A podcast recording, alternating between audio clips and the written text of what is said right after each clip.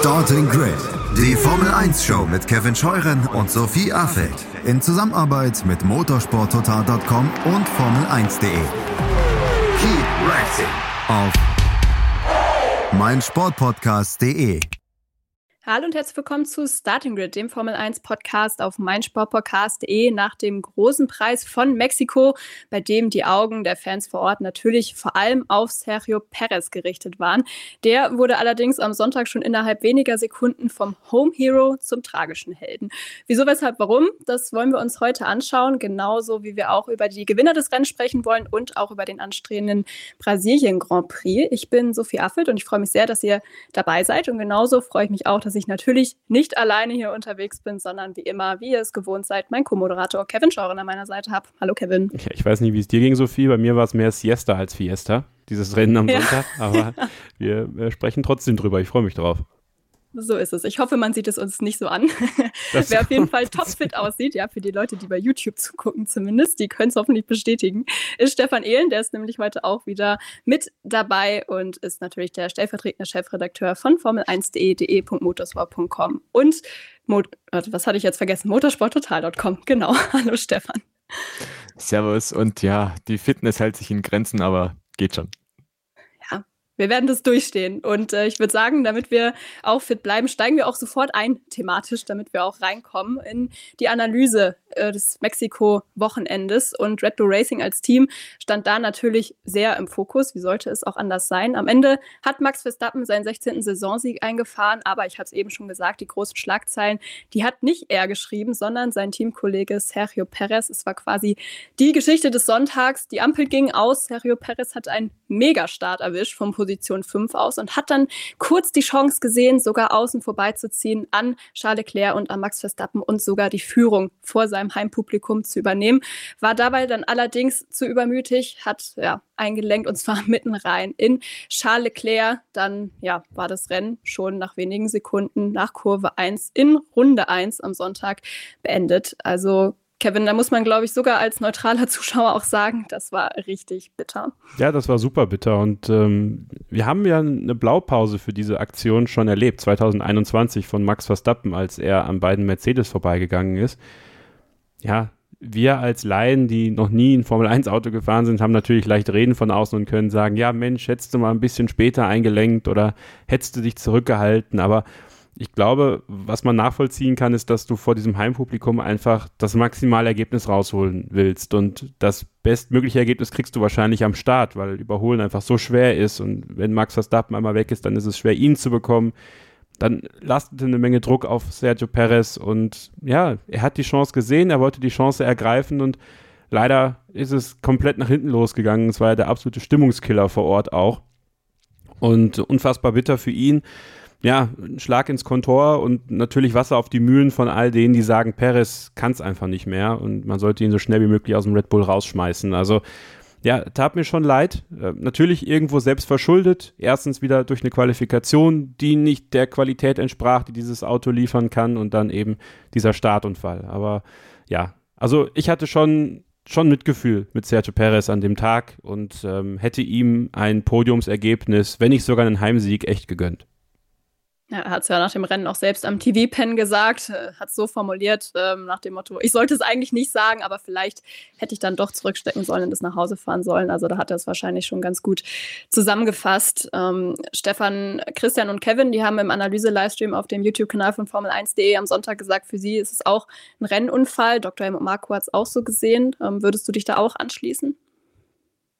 Ja, im Prinzip ging einfach die Strecke aus. Ne? Also da war halt kein Platz für diese drei Fahrzeuge, dass da einer von außen noch nach innen reinlenkt, weil in der Mitte war halt Charles Leclerc einfach da und der war eingeklemmt, der konnte nicht ausweichen. Ganz innen war noch Max Verstappen. Also, dass es da kracht, ist nur klar, wenn der ganz außen einfach da meint, der muss in die Kurve reinfahren. Und ja, das war halt, wie der Kevin sagt, ein bisschen ungestüm, ein bisschen unglücklich von Sergio Perez und Hätte es geklappt, wäre der große Held gewesen. Das ist immer das Ding. Es gibt halt immer die zwei Seiten. Ne? Und er hat es halt probiert, da kann man ihm keinen Vorwurf machen, weil irgendwo, wenn nicht in Mexiko, wann dann soll er irgendwas reißen, was heldenhaftes und das wäre eine super Geschichte gewesen.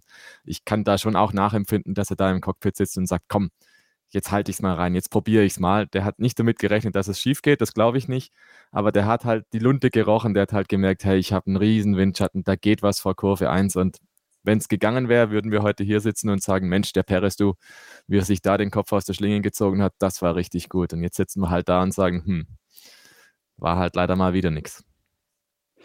Ich würde auch gerne noch mal ein kurzes Wort über das Qualifying ähm, ja, verlieren. Kannst du auch gerne beantworten, Stefan, weil Kevin hat jetzt eben schon angedeutet, ja, dass äh, Sergio Perez für ihn da auch nicht das Maximum aus dem Auto rausgeholt hat, wobei man ja sagen muss, er war eigentlich so nah dran wie schon lange nicht mehr, nur anderthalb Zehntel weg von Max Verstappen. Ähm, ja, was ihm wahrscheinlich nicht so entgegenkam, war der Fakt, dass Daniel Ricciardo im Alpha Tauri vor ihm gelandet ist. Über den werden wir auch gleich noch sprechen. Es war natürlich ein gefundenes Fressen dann auch für die Medien, weil da war der Abstand zu Verstappen natürlich egal, sondern es ging nur noch darum, dass er ja hinter Daniel Ricciardo im Schwesternauto quasi gelandet ist. Ähm, glaubst du, es war trotzdem eine Performance, die Sergio Perez Mut machen kann an diesem Samstag oder am Ende des Tages dann doch eher ja, eine Blamage vor seinem Heimpublikum? Nee, keine Blamage, ganz im Gegenteil. Ich fand, er hat es gut gemacht. Also man darf, glaube ich, nicht unterschätzen, unter was für einem irren Druck der steht. Das ist so ähnlich wie Max Verstappen in Sandford. Und da glaube ich, auf was auf den alles einprasselt, was der für Eindrücke hat. Der wird von einem Termin zum anderen gereicht und muss nebenbei noch ein bisschen Auto fahren. Und das hat er besser gemacht als an vielen anderen Rennwochenenden, das muss man sagen. Und der Abstand im Qualifying war gering, geringer als sonst. Insofern schon mal ein Erfolg, schon mal ein Fingerzeig in die richtige Richtung. Und Helmut Marko hat selber, glaube ich, gesagt am Samstag, das war wirklich positiv. Also man war zufrieden bei Red Bull. Jetzt ist der Maßstab natürlich dann ein bisschen ein anderer als bei Max Verstappen. Da ist man nur zufrieden, wenn das Auto auf Pole steht und gewinnt. Und bei Max, äh, bei Sergio Perez ist man dann schon froh, wenn er einigermaßen in Schlagdistanz ist. Und das war so. Also grundsätzlich war das nicht verkehrt, sondern besser als an vielen anderen Wochenenden. Insofern also muss man Respekt zollen im Prinzip auch dem Perez, dass er das vor heimischem Publikum bei dem Druck so hingekriegt hat. Und er ist jetzt nicht unbedingt einer, der vor großem Druck wirklich zu Höchstleistungen aufläuft. Da ist schon öfter mal was schiefgegangen bei ihm. Aber zumindest im Qualifying, da hat er abgeliefert. Das war schon in Ordnung. Und trotzdem ist er eben punktlos geblieben an diesem Wochenende, was natürlich nicht hilft, auch im Kampf um Platz zwei in der WM, wo er ja noch gegen Lewis Hamilton quasi aktuell im Fernduell antritt. 20 Punkte Vorsprung hat er da jetzt noch, aber wenn das so weitergeht, können die natürlich auch schnell weg sein. Also zumindest das ist ein Duell, was wir auf jeden Fall auch noch weiter im Auge behalten können, ganz im Gegensatz zu dem, ja, nicht vorhandenen Duell im Kampf um Platz 1, denn der ist ja schon lange vergeben, Kevin, nämlich an Max Verstappen. Und auch an diesem Wochenende war sein Name wieder ganz oben auf der Liste mit den Ergebnissen zu finden, gefolgt von Lewis Hamilton und Charles Leclerc. Es war der 51. Sieg seiner Karriere. Er ist damit jetzt mit Alain Prost gleichgezogen in der ewigen Bestenliste. Also das war im wahrsten Sinne des Wortes mal wieder ein rekordträchtiges Rennen von Max Verstappen, an dem es eigentlich nichts auszusetzen gibt, oder? Nö, nicht wirklich, ne? Also es geben ja einen schon die Superlative aus, wenn man über Max Verstappen spricht, diese Saison. Und ja, wenn man ihm was vorwerfen kann am Wochenende, weswegen ich ihm zum Beispiel keine Eins gegeben habe für dieses Wochenende, ist es die Qualifikation. Also ich denke halt schon, dass, dass die Pole äh, der Anspruch sein sollte. Ähm, hat er nicht geschafft, aber dafür hat er zwei wirklich gute Starts gehabt, vor allem der zweite, der Restart nach dem Unfall von Kevin Magnussen war natürlich auf dem harten Reifen extrem gut.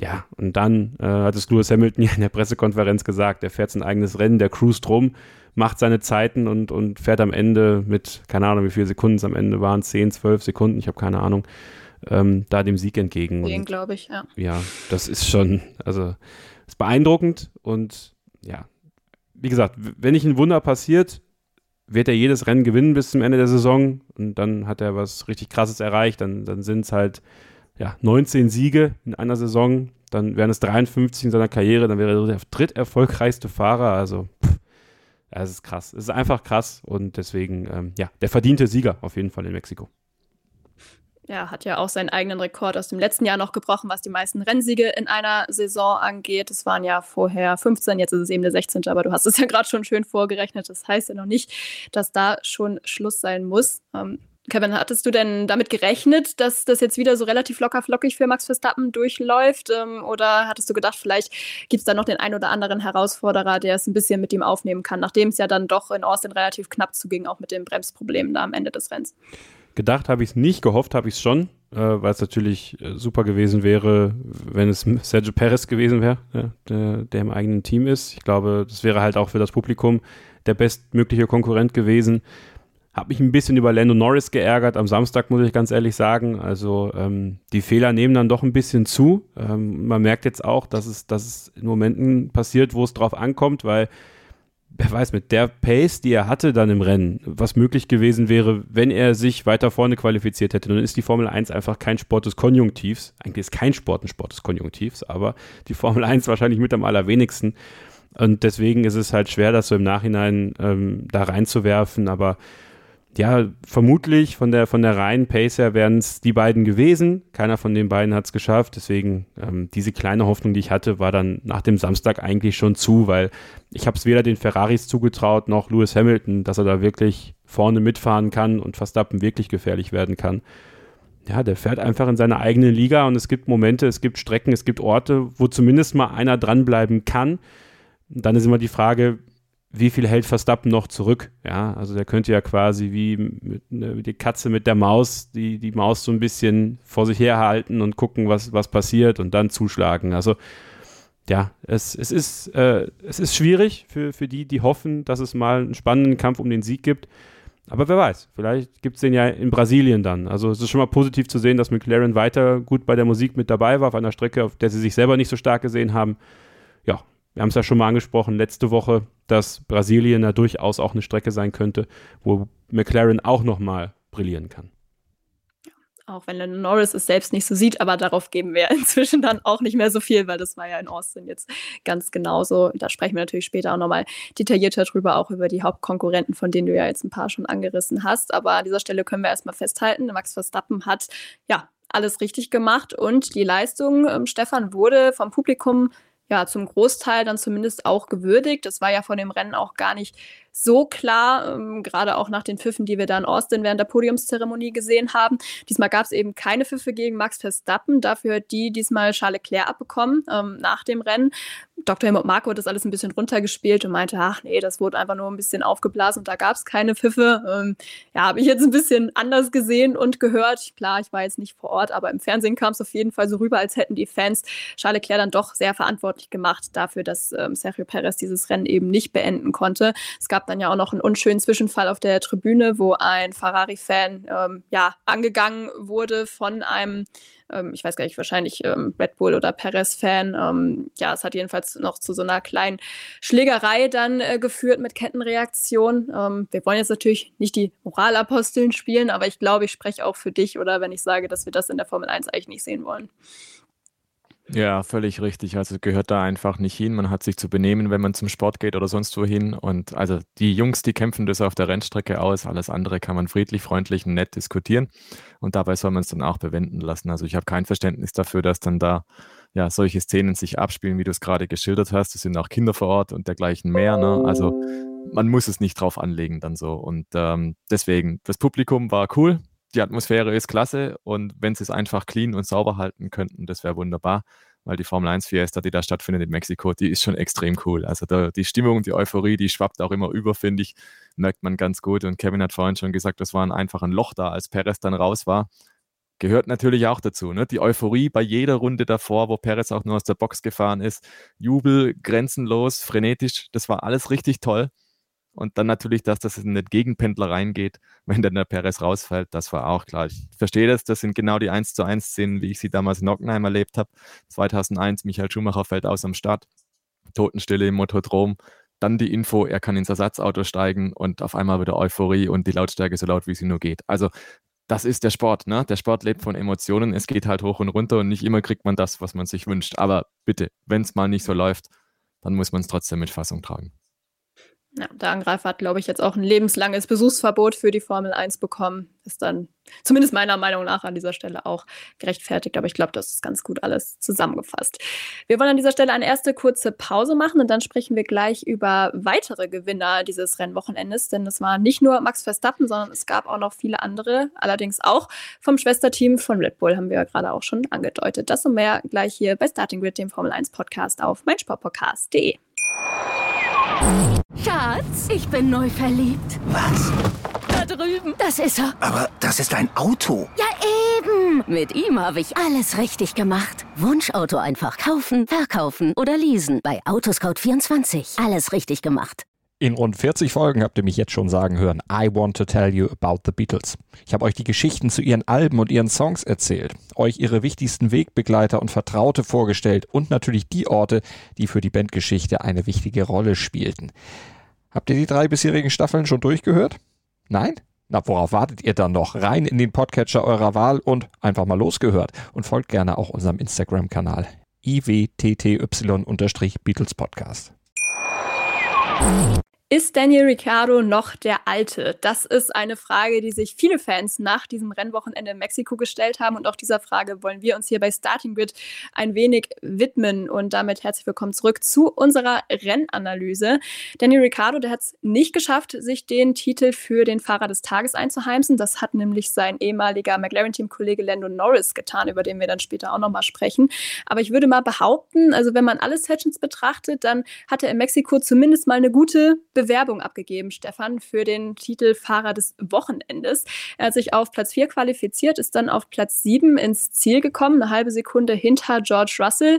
Ähm, du bist ja bei Formel1.de auch immer zuständig für die Kolumne, wer letzte Nacht am besten geschlafen hat. Die habe ich natürlich vorbildlicherweise direkt heute Morgen gelesen und festgestellt, dass es da auch um Daniel Ricciardo ging. Vielleicht kannst du noch mal kurz ähm, erläutern, wieso du ihn ausgewählt hast für diese Kolumne heute.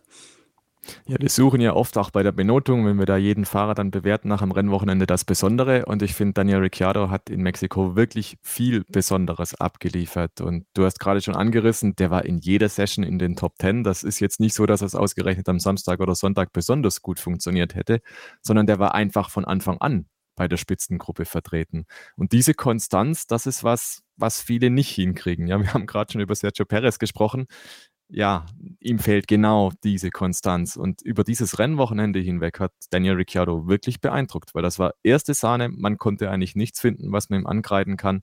Er hat das gemacht, was das Auto kann und vielleicht sogar mehr. Weil wenn du da reinfährst in die Top 5 im Alpha Tauri, im Team, das das schlechteste Auto dieses Jahr hat, nach Punkten gemessen, dann ist das schon ein Ausrufezeichen. Jetzt kann man natürlich sagen, okay, der Ricciardo in Mexiko fährt er eigentlich immer ganz passabel gut und der Alpha Tauri bzw. die Red Bulls, die sind mit der Honda-Technik in Mexiko in der Höhenlage auch gar nicht so schlecht aufgestellt und vielleicht hat der Alpha Tauri auch eine Tendenz, dass er mit Rennstrecken wie Mexiko ganz gut klarkommt. Aber trotzdem, du musst es dann halt auch erst fahren. Da sind wir dann wieder beim Vergleich zu Perez, der halt dann in Kurve 1 aneckt und dann Daniel Ricciardo, der halt dann durchfährt, der halt dann nicht sich verstrickt in irgendwelche Zweikämpfe, sondern dieses Rennen dann halt durchfährt mit dem, was sein Auto kann. Und wenn man dann zwischen einem McLaren und einem Mercedes ankommt, die beide dieses Jahr schon auf dem Podium waren, dann muss man, glaube ich, schon sagen, das war schwer in Ordnung. Und noch dazu, wenn man dann denkt, das ist sein zweites Rennwochenende nach der Verletzungspause. Also es ist überhaupt sein fünftes Rennwochenende in diesem Jahr gewesen. Das ist schon alles ganz okay und im Prinzip genau das, wofür man Daniel Ricciardo auch geholt hat. Man wollte niemanden mit Erfahrung im Cockpit haben, man wollte jemanden, der solche Sachen möglich macht. Und das hat man jetzt gekriegt und das war, glaube ich, für beide Seiten eine wirklich wichtige Bestätigung. Hauptsächlich natürlich für Daniel Ricciardo, der weiß, ja, dieses Mojo, es ist noch da er hat es bei Renault so ein bisschen verloren und bei McLaren dann vollends. Aber jetzt hat man irgendwo das Gefühl, da, da ist noch was, da schlummert noch was. Also ganz hat er das Fahren nicht verlernt offensichtlich, sondern wenn alles passt, dann kann er es auch umsetzen. Und das ist das, glaube ich, was Red Bull einfach auch sehen wollte. Die haben bei dem Test in Silverstone schon gemerkt, okay, das, das passt eigentlich ganz gut, als er da den Reifentest gemacht hat für Red Bull. Deswegen hat er dann auch den Zuschlag gekriegt, um Nick de Vries zu ersetzen. Und jetzt kommt er daher und macht genau das und holt halt dann sechs Punkte auf einmal. Und sechs Punkte, die vielleicht noch richtig wertvoll werden. Und das war auch ein Faktor, der bei mir zu der Bewertung gespielt hat.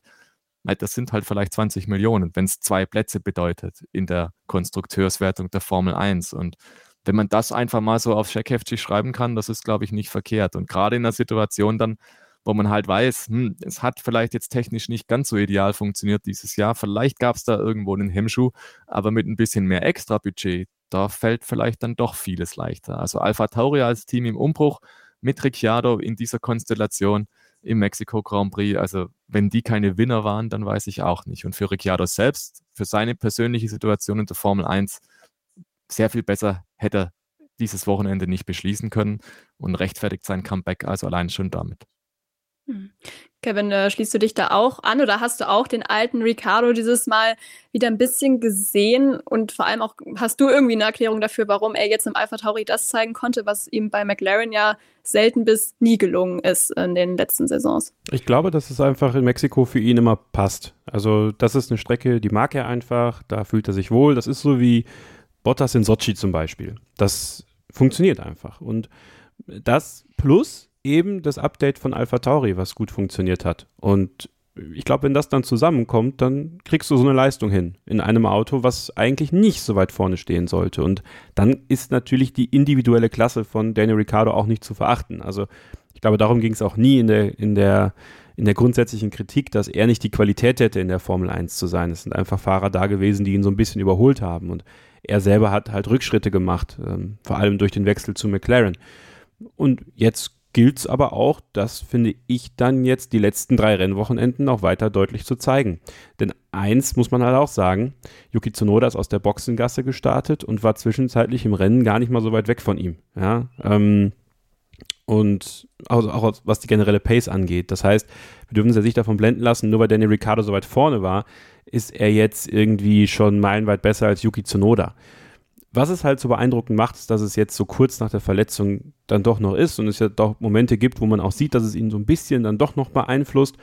Und deswegen war das ein super Ergebnis. Habe ich mich für ihn sehr gefreut persönlich. Aber, und das ist eben das, weswegen wir als Beobachter oder als Podcaster oder als Journalisten, finde ich, mit ihm durchaus ein bisschen kritischer umgehen können als mit anderen. Das ist ja jetzt kein Jungfahrer mehr. Ne? Das heißt, wenn wir uns jetzt im Hinterkopf behalten, dass es durchaus sein kann, dass er nochmal zu Red Bull Racing geht, vielleicht 25 zum Beispiel, dann kann man schon mehr erwarten von ihm. Und deswegen würde ich mir jetzt wünschen, dass Daniel Ricciardo diese Leistung halt wirklich auch in Brasilien, in Las Vegas und in Abu Dhabi nochmal zeigt und dann im Grunde genommen nächstes Jahr ähm, ja mit den Weiterentwicklungen, die Alpha Tauri auch leisten wird und wie das Team dann auch immer heißen soll, dass, äh, dass das dann wieder nach oben gehen kann und dass nicht nur die Bestätigung kommt, dass das Formel 1 Comeback für ihn richtig war, sondern dass wir eine Bestätigung bekommen, dass es wieder richtig ist, ihn auch in einen Red Bull zu setzen, weil das ist er dann schuldig, ne? weil es gibt genug Jugendfahrer, junge Fahrer, die sich anbieten, dort zu fahren. Aber für den Moment war das ein super Rennen, da hat einfach vieles, wenn nicht sogar alles zusammengepasst und ja, also äh, unsere Leser bei Formel1.de haben ihn zum besten Fahrer des Wochenendes gewählt und das ist er tatsächlich auch verdient geworden. Ich habe ihm auch als einzigem äh, eine Eins gegeben, weil ich finde, das war wirklich ganz, ganz besonders von Daniel Ricciardo am Wochenende. Ja, echt ein bisschen ärgerlich für das Team, muss man sagen, dass äh, Yuki Tsunoda da ein paar Punkte hat liegen lassen durch den Crash mit Oscar Piastri, weil du, oder ihr habt es eigentlich beide schon angesprochen, das Auto ging sehr, sehr gut an diesem Wochenende, also auch die Updates, die scheinen doch durchaus Wirkung zu zeigen. Da soll ja auch noch ein bisschen was kommen, auch in diesem Jahr, hat Franz Toast angekündigt. Also ja, mit beiden Autos in den Punkten, da hätte man vielleicht sogar auch nochmal die Fühler nach Platz 7 ausstrecken können in der WM, aber es ist auch noch nicht unmöglich, muss man natürlich auch dazu sagen, weil jetzt auch dieser Sprung von 10 auf 8, der war ja auch nicht unbedingt so schnell zu erwarten und ja, bringt aber natürlich auch wieder gutes Geld in die Kasse. Also insgesamt kann man, glaube ich, sagen, ein sehr erfolgreiches Wochenende für das Red Bull Schwesterteam. Und damit wollen wir den Red Bull Kosmos an dieser Stelle auch verlassen und auf weitere Gewinner schauen. Einer davon ist Lewis Hamilton, der Platz zwei belegt hat und dieses Mal im Gegensatz zu Austin durfte er den auch behalten. Das Auto wurde komplett ähm, legal empfunden. Ich weiß auch gar nicht, ob er getestet wurde, ehrlicherweise dieses Mal. Ich habe die Dokumente gar nicht angeschaut angeschaut. Aber es gab auf jeden Fall nichts zu bemängeln. Und ähm, ja, Stefan, es war, finde ich, auch ein sehr starkes Rennen von ihm. Er ist ja nur auf Platz 6 gestartet. Also scheint so, als hätte er sich die beste Performance für den Sonntag aufgehoben. Ja, ist ganz lustig bei Lewis Hamilton. Ne? Nach dem Qualifying, glaube ich, da war er ja Sechster, hat er noch geschimpft, das Auto ist ein Albtraum. Und am Sonntag war es dann auf einmal alles sehr, sehr gut und prima und viel Lob und alles ja, so schnell geht es bei Lewis Hamilton dann teilweise. Ne? Und er hat es aber im Rennen wirklich gut gemacht, wirklich gut runtergefahren. Er hat mal wieder sein typisches Zweifeln gehabt, als kaum die Mediumreifen drauf waren nach dem Restart, so nach dem Motto, Freunde, die, die können eigentlich nicht halten und ich weiß nicht, ob das so clever war. Und dann hat er es aber doch gut runtergefahren. Also dieser zweite Stint, den muss man sagen, hat er richtig gut gemacht, dafür, dass er im Reifennachteil war sozusagen und nicht wusste, ob tatsächlich die Mischung durchhält bis ganz am Ende. Und die schnellste Runde ganz am Ende, die gibt ihm natürlich recht, dass die Reifen gut behandelt worden sind. Also da kann man, glaube ich, schon sagen, dass das ein wirklicher Sahneauftritt war von Hamilton am Sonntag. Und insofern hat er ja auch durchblicken lassen, dass er sogar ein bisschen drauf spekuliert hat, dass er vielleicht in Verstappen noch gefährlich werden kann, aber dann schnell gesehen hat, ja, im Zweifelsfall hätte der auch noch ein paar Körnchen in der Hinterhand. Aber so wie er da auch überholt hat, äh, sehr kompromissbereit, ne? äh, sogar kompromisslos, Entschuldigung, gegen Charles Leclerc, den er da sogar auf dem Rasen da ein bisschen überholt hat noch, war ja rechts draußen auf dem Gras.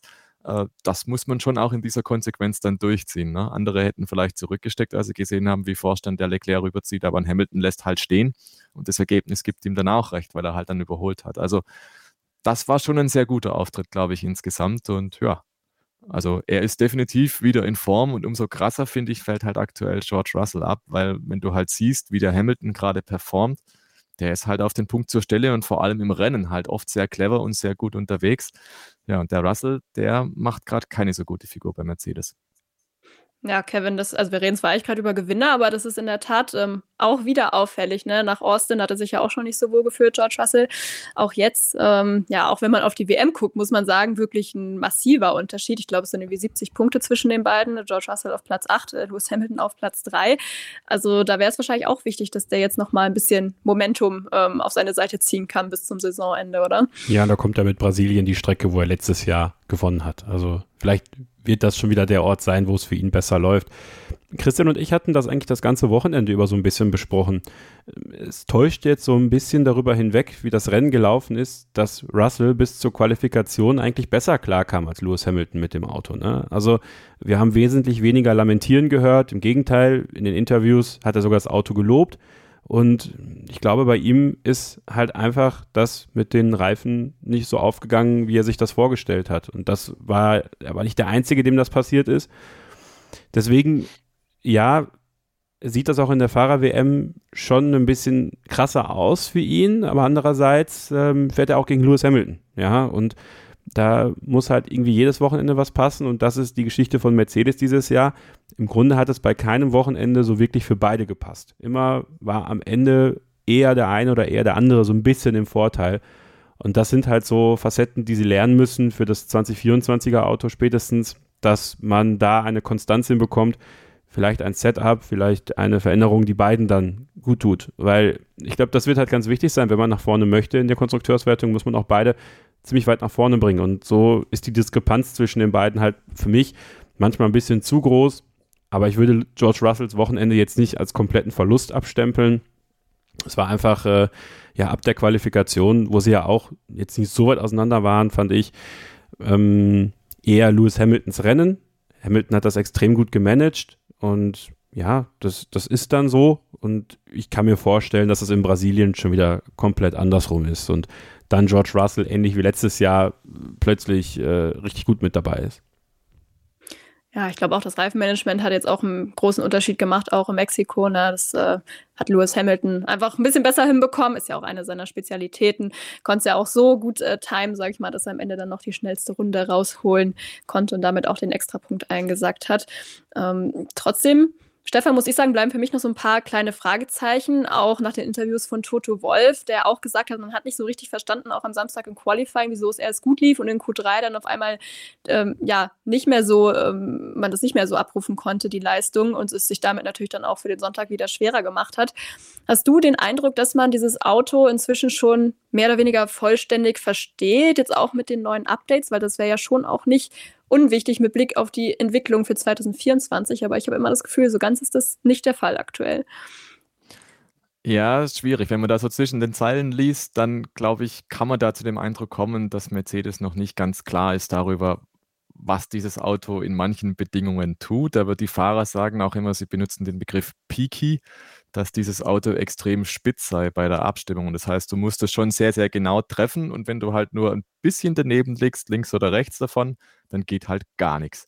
Und das ist, glaube ich, auch ein bisschen das, was Mercedes im Qualifying erlebt hat. Ne? Es ging mit dem einen Reifensatz im einen Abschnitt, im einen Segment der Qualifikation, im nächsten Abschnitt, wo vielleicht sich ein paar Parameter ein bisschen verschoben haben, da hat es wieder nicht funktioniert und dann geht es wieder und man hat eigentlich gar nicht so viel verstellt daran. Also das ist, glaube ich, noch so das große Geheimnis von Mercedes dahinter kommen muss. Was ist denn der große Hemmschuh, warum es denn manchmal nicht klappt, warum es denn diese Konstanz nicht gibt und warum das von Rennstrecke zu Rennstrecke unterschiedlich ist. Und ja, ich, ich glaube tatsächlich, dass das nichts Großes ist. Das ist wahrscheinlich kein, kein Riesenelefant, der da im Raum steht, sondern das ist vielleicht nur eine Maus irgendwo in der Ecke, die Mercedes da halt noch finden muss. Und Ferrari hat ja auch manchmal so ähnliche Themen. Ne? Also im Qualifying war es ja auch so, die sind ja ganz recht solide mitgeschwommen. Auf einmal Q3, zack, die Leistung ist da, Pole Position, beide in der Reihe 1.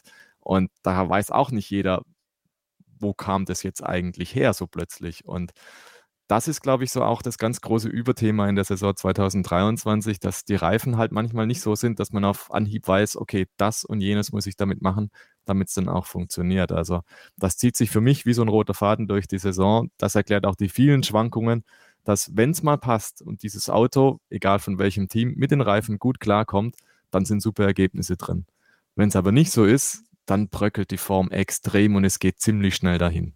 Und ja, Mercedes scheint es halt eben teilweise im Griff zu haben und teilweise halt auch nicht. Deswegen kann man jetzt nicht davon ausgehen, dass es ab jetzt gut läuft oder schlecht läuft, sondern das wissen die, glaube ich, einfach selber nicht.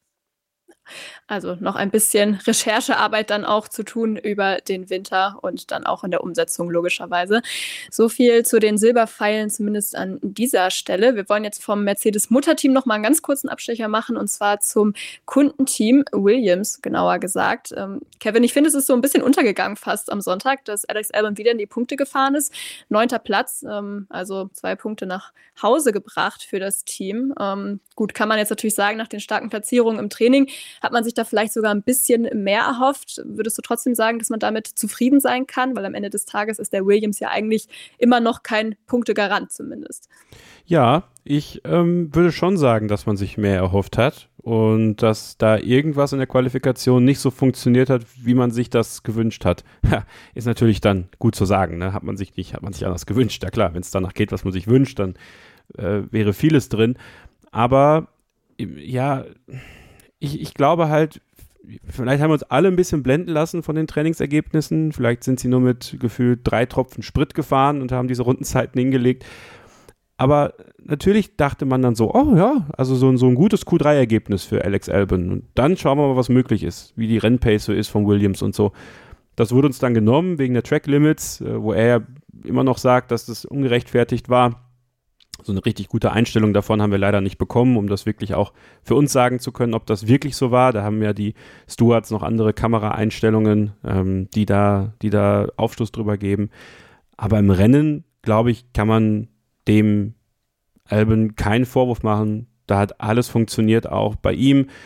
Ja, und das ist wie bei Lando Norris, ja. Wenn die sich besser qualifizieren, dann werden die vielleicht noch ein bisschen weiter oben sein. Und das ist doch das Positive für Williams. Wir sprechen jetzt nicht mehr darüber, dass man irgendwie sicher um die letzten Plätze fährt, sondern zumindest ein Fahrer ist in der Lage, ja, so ziemlich überall mal an Q3 zu schnuppern, ja. Und das ist doch richtig, richtig gut. Und jetzt müssen sie natürlich nicht nach hinten orientieren ein bisschen. Nicht, dass Alpha Tauri sie noch einholt, wenn die jetzt äh, nochmal Oberwasser bekommen mit den Updates. Ja, und stellt sich halt die Frage, ob man dann für nächstes Jahr nicht doch sich überlegt, einen zweiten Fahrer zu holen, der eine ähnliche Qualität wie Albin hat, weil was dann möglich ist, das, das ist, glaube ich, was, was bei Williams noch nicht so richtig ersichtlich ist. Wir wissen natürlich auch nicht, wie sich das Auto nächstes Jahr entwickeln wird, aber in Mexiko hat Albin seinen Job herausragend gut gemacht. Ähm, ja, ist natürlich immer was Besonderes noch, wenn Williams Punkte holt, aber ich finde, diese Saison ist Alex Albin auf einem Level, wo man sagt, ja, es ist zwar irgendwo noch überraschend, aber andererseits ist es halt auch Alex Albin, der da am Steuer sitzt und der die Punkte für Williams nach und nach sammelt und habe mich auch für ihn sehr, sehr gefreut. Ja, für seinen Teamkollegen Logan Sargent lief es da deutlich schlechter. Der hat im Qualifying schon keine einzige Runde zusammenbekommen aufgrund von mehreren Track-Limit-Vergehen und musste dann im Rennen auch das Auto, ja, ähm, eine Runde vor Schluss war es, glaube ich, abstellen mit einem Problem mit der Benzinpumpe. Also ja, für den US-Amerikaner gab es diese Woche nicht viele Gründe zur Freude, kann man, glaube ich, so festhalten. Anders, Stefan, sah das aus bei Charles Leclerc. Der hat sich Platz 3 im Rennen gesichert. Gestartet ist er ja überraschenderweise von der Pole.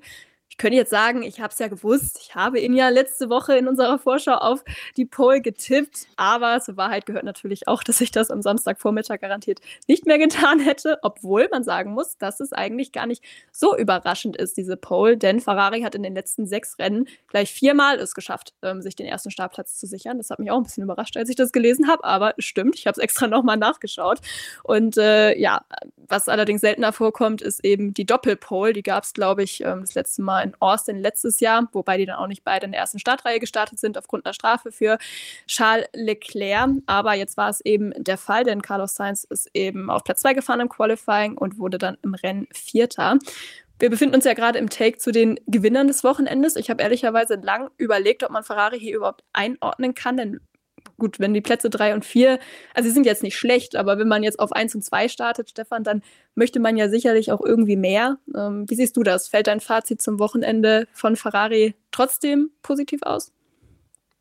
Ja, ich glaube, wenn man ehrlich ist, auch Ferrari intern ehrlich, dann muss man einfach auch anerkennen, dass drei und vier das Maxi Maximum waren unter den Umständen hier, weil im Qualifying, da sind sie gut. Aus irgendwelchen Gründen geht der Ferrari auf eine Runde super. Und im Rennen, gerade auch in Mexiko, glaube ich, Carlos Sainz hat es auch so ein bisschen angedeutet, da muss man dann bei Ferrari schon ein bisschen mehr aufs Material achten. Wir wissen ja, in der Vergangenheit war der Turbolader hier oft so eine Hemmschuh und die Ferraris haben sich schwer getan, über längere Strecken oder über die Distanz überhaupt einfach hohes Tempo zu fahren, weil die Maschine zu heiß wurde. Und alleine vor dem Hintergrund, im Qualifying ist das ein bisschen anders. Ne? Da kannst du wirklich über eine Runde mal sagen, okay, jetzt drehe ich auf, jetzt hole ich die Leistung raus. Das kriegt man dann schon hin, aber über halt eineinhalb Stunden hinweg, da ist es dann ein anderes Thema. Und insofern gehe ich schon davon aus, man ist insgeheim zufrieden mit P3 und P4, weil der Verstappen war nicht zu halten und der Hamilton war auch überlegen. Der Reifenverschleiß war nicht so schlimm wie auch schon bei Ferrari. Auch das ist eine positive Entwicklung, glaube ich, kann man sagen. Aber die Lücke nach vorne, die bleibt halt einfach. Und da muss man einfach dann sagen, okay, dieses Ergebnis P3 und P4, das ist wirklich maximiert. Wenn man dann auch sieht, dass halt Red Bull nur ein Auto im Ziel hatte und Mercedes hat auch ein bisschen gestrauchelt mit George Russell, dann ist das schon schwer in Ordnung. Wir reden ja auch immer davon, dass es dann noch um das Duell geht hinter Red Bull in der Konstrukteurswertung und da sind natürlich solche Punkte Gold wert. Ne? Und die Leistung im Qualifying, auch da kann man ein bisschen sehen, die beiden Fahrer waren wirklich auf den Punkt zur Stelle, als es halt ging. Auch das ist gut gab es ja oft genug, dass ein Fahrer halt dann glänzt und ein Fahrer steht halt auf Pole oder einer ist weit vorne dabei und der andere irgendwo weiter hinten. Aber da kann man jetzt wirklich, glaube ich, ein bisschen was draus rauslesen, was gut funktioniert hat. Also mir fällt nicht viel ein, wo man Ferrari kritisieren kann. Und interessant fand ich war nur, dass Charles Leclerc mit seinem beschädigten Auto schneller gefahren ist als Carlos Sainz. Und wir reden da ja auch immer wieder über die Teamdynamik bei Ferrari, dass der Sainz manchmal richtig super Wochenenden erwischt. Aber wenn dann jetzt der Teamkollege mit einem halben Frontflügel, nicht ganz, da war nur die Endplatte weg, aber ihr wisst, was ich meine, ähm, so ein Speed hinlegen kann, dann ist es natürlich schon auch ein, ja, ein klein bisschen was, worüber der Sainz nachdenken muss, weil das war schon eher überzeugend von Charles Leclerc. Der hatte ein Wochenende erwischt, da war er wirklich gut drauf und so pendelt es bei Ferrari halt manchmal hin und her, dass mal der eine die Oberhand hat und mal der andere. Ich glaube, das wird noch ganz interessant im restlichen Saisonverlauf. Also für mich Charles Leclerc auf jeden Fall ein Gewinner, Carlos Sainz mit Abstrichen. Aber Ferrari kann insgesamt sagen, haben wir gut gemacht.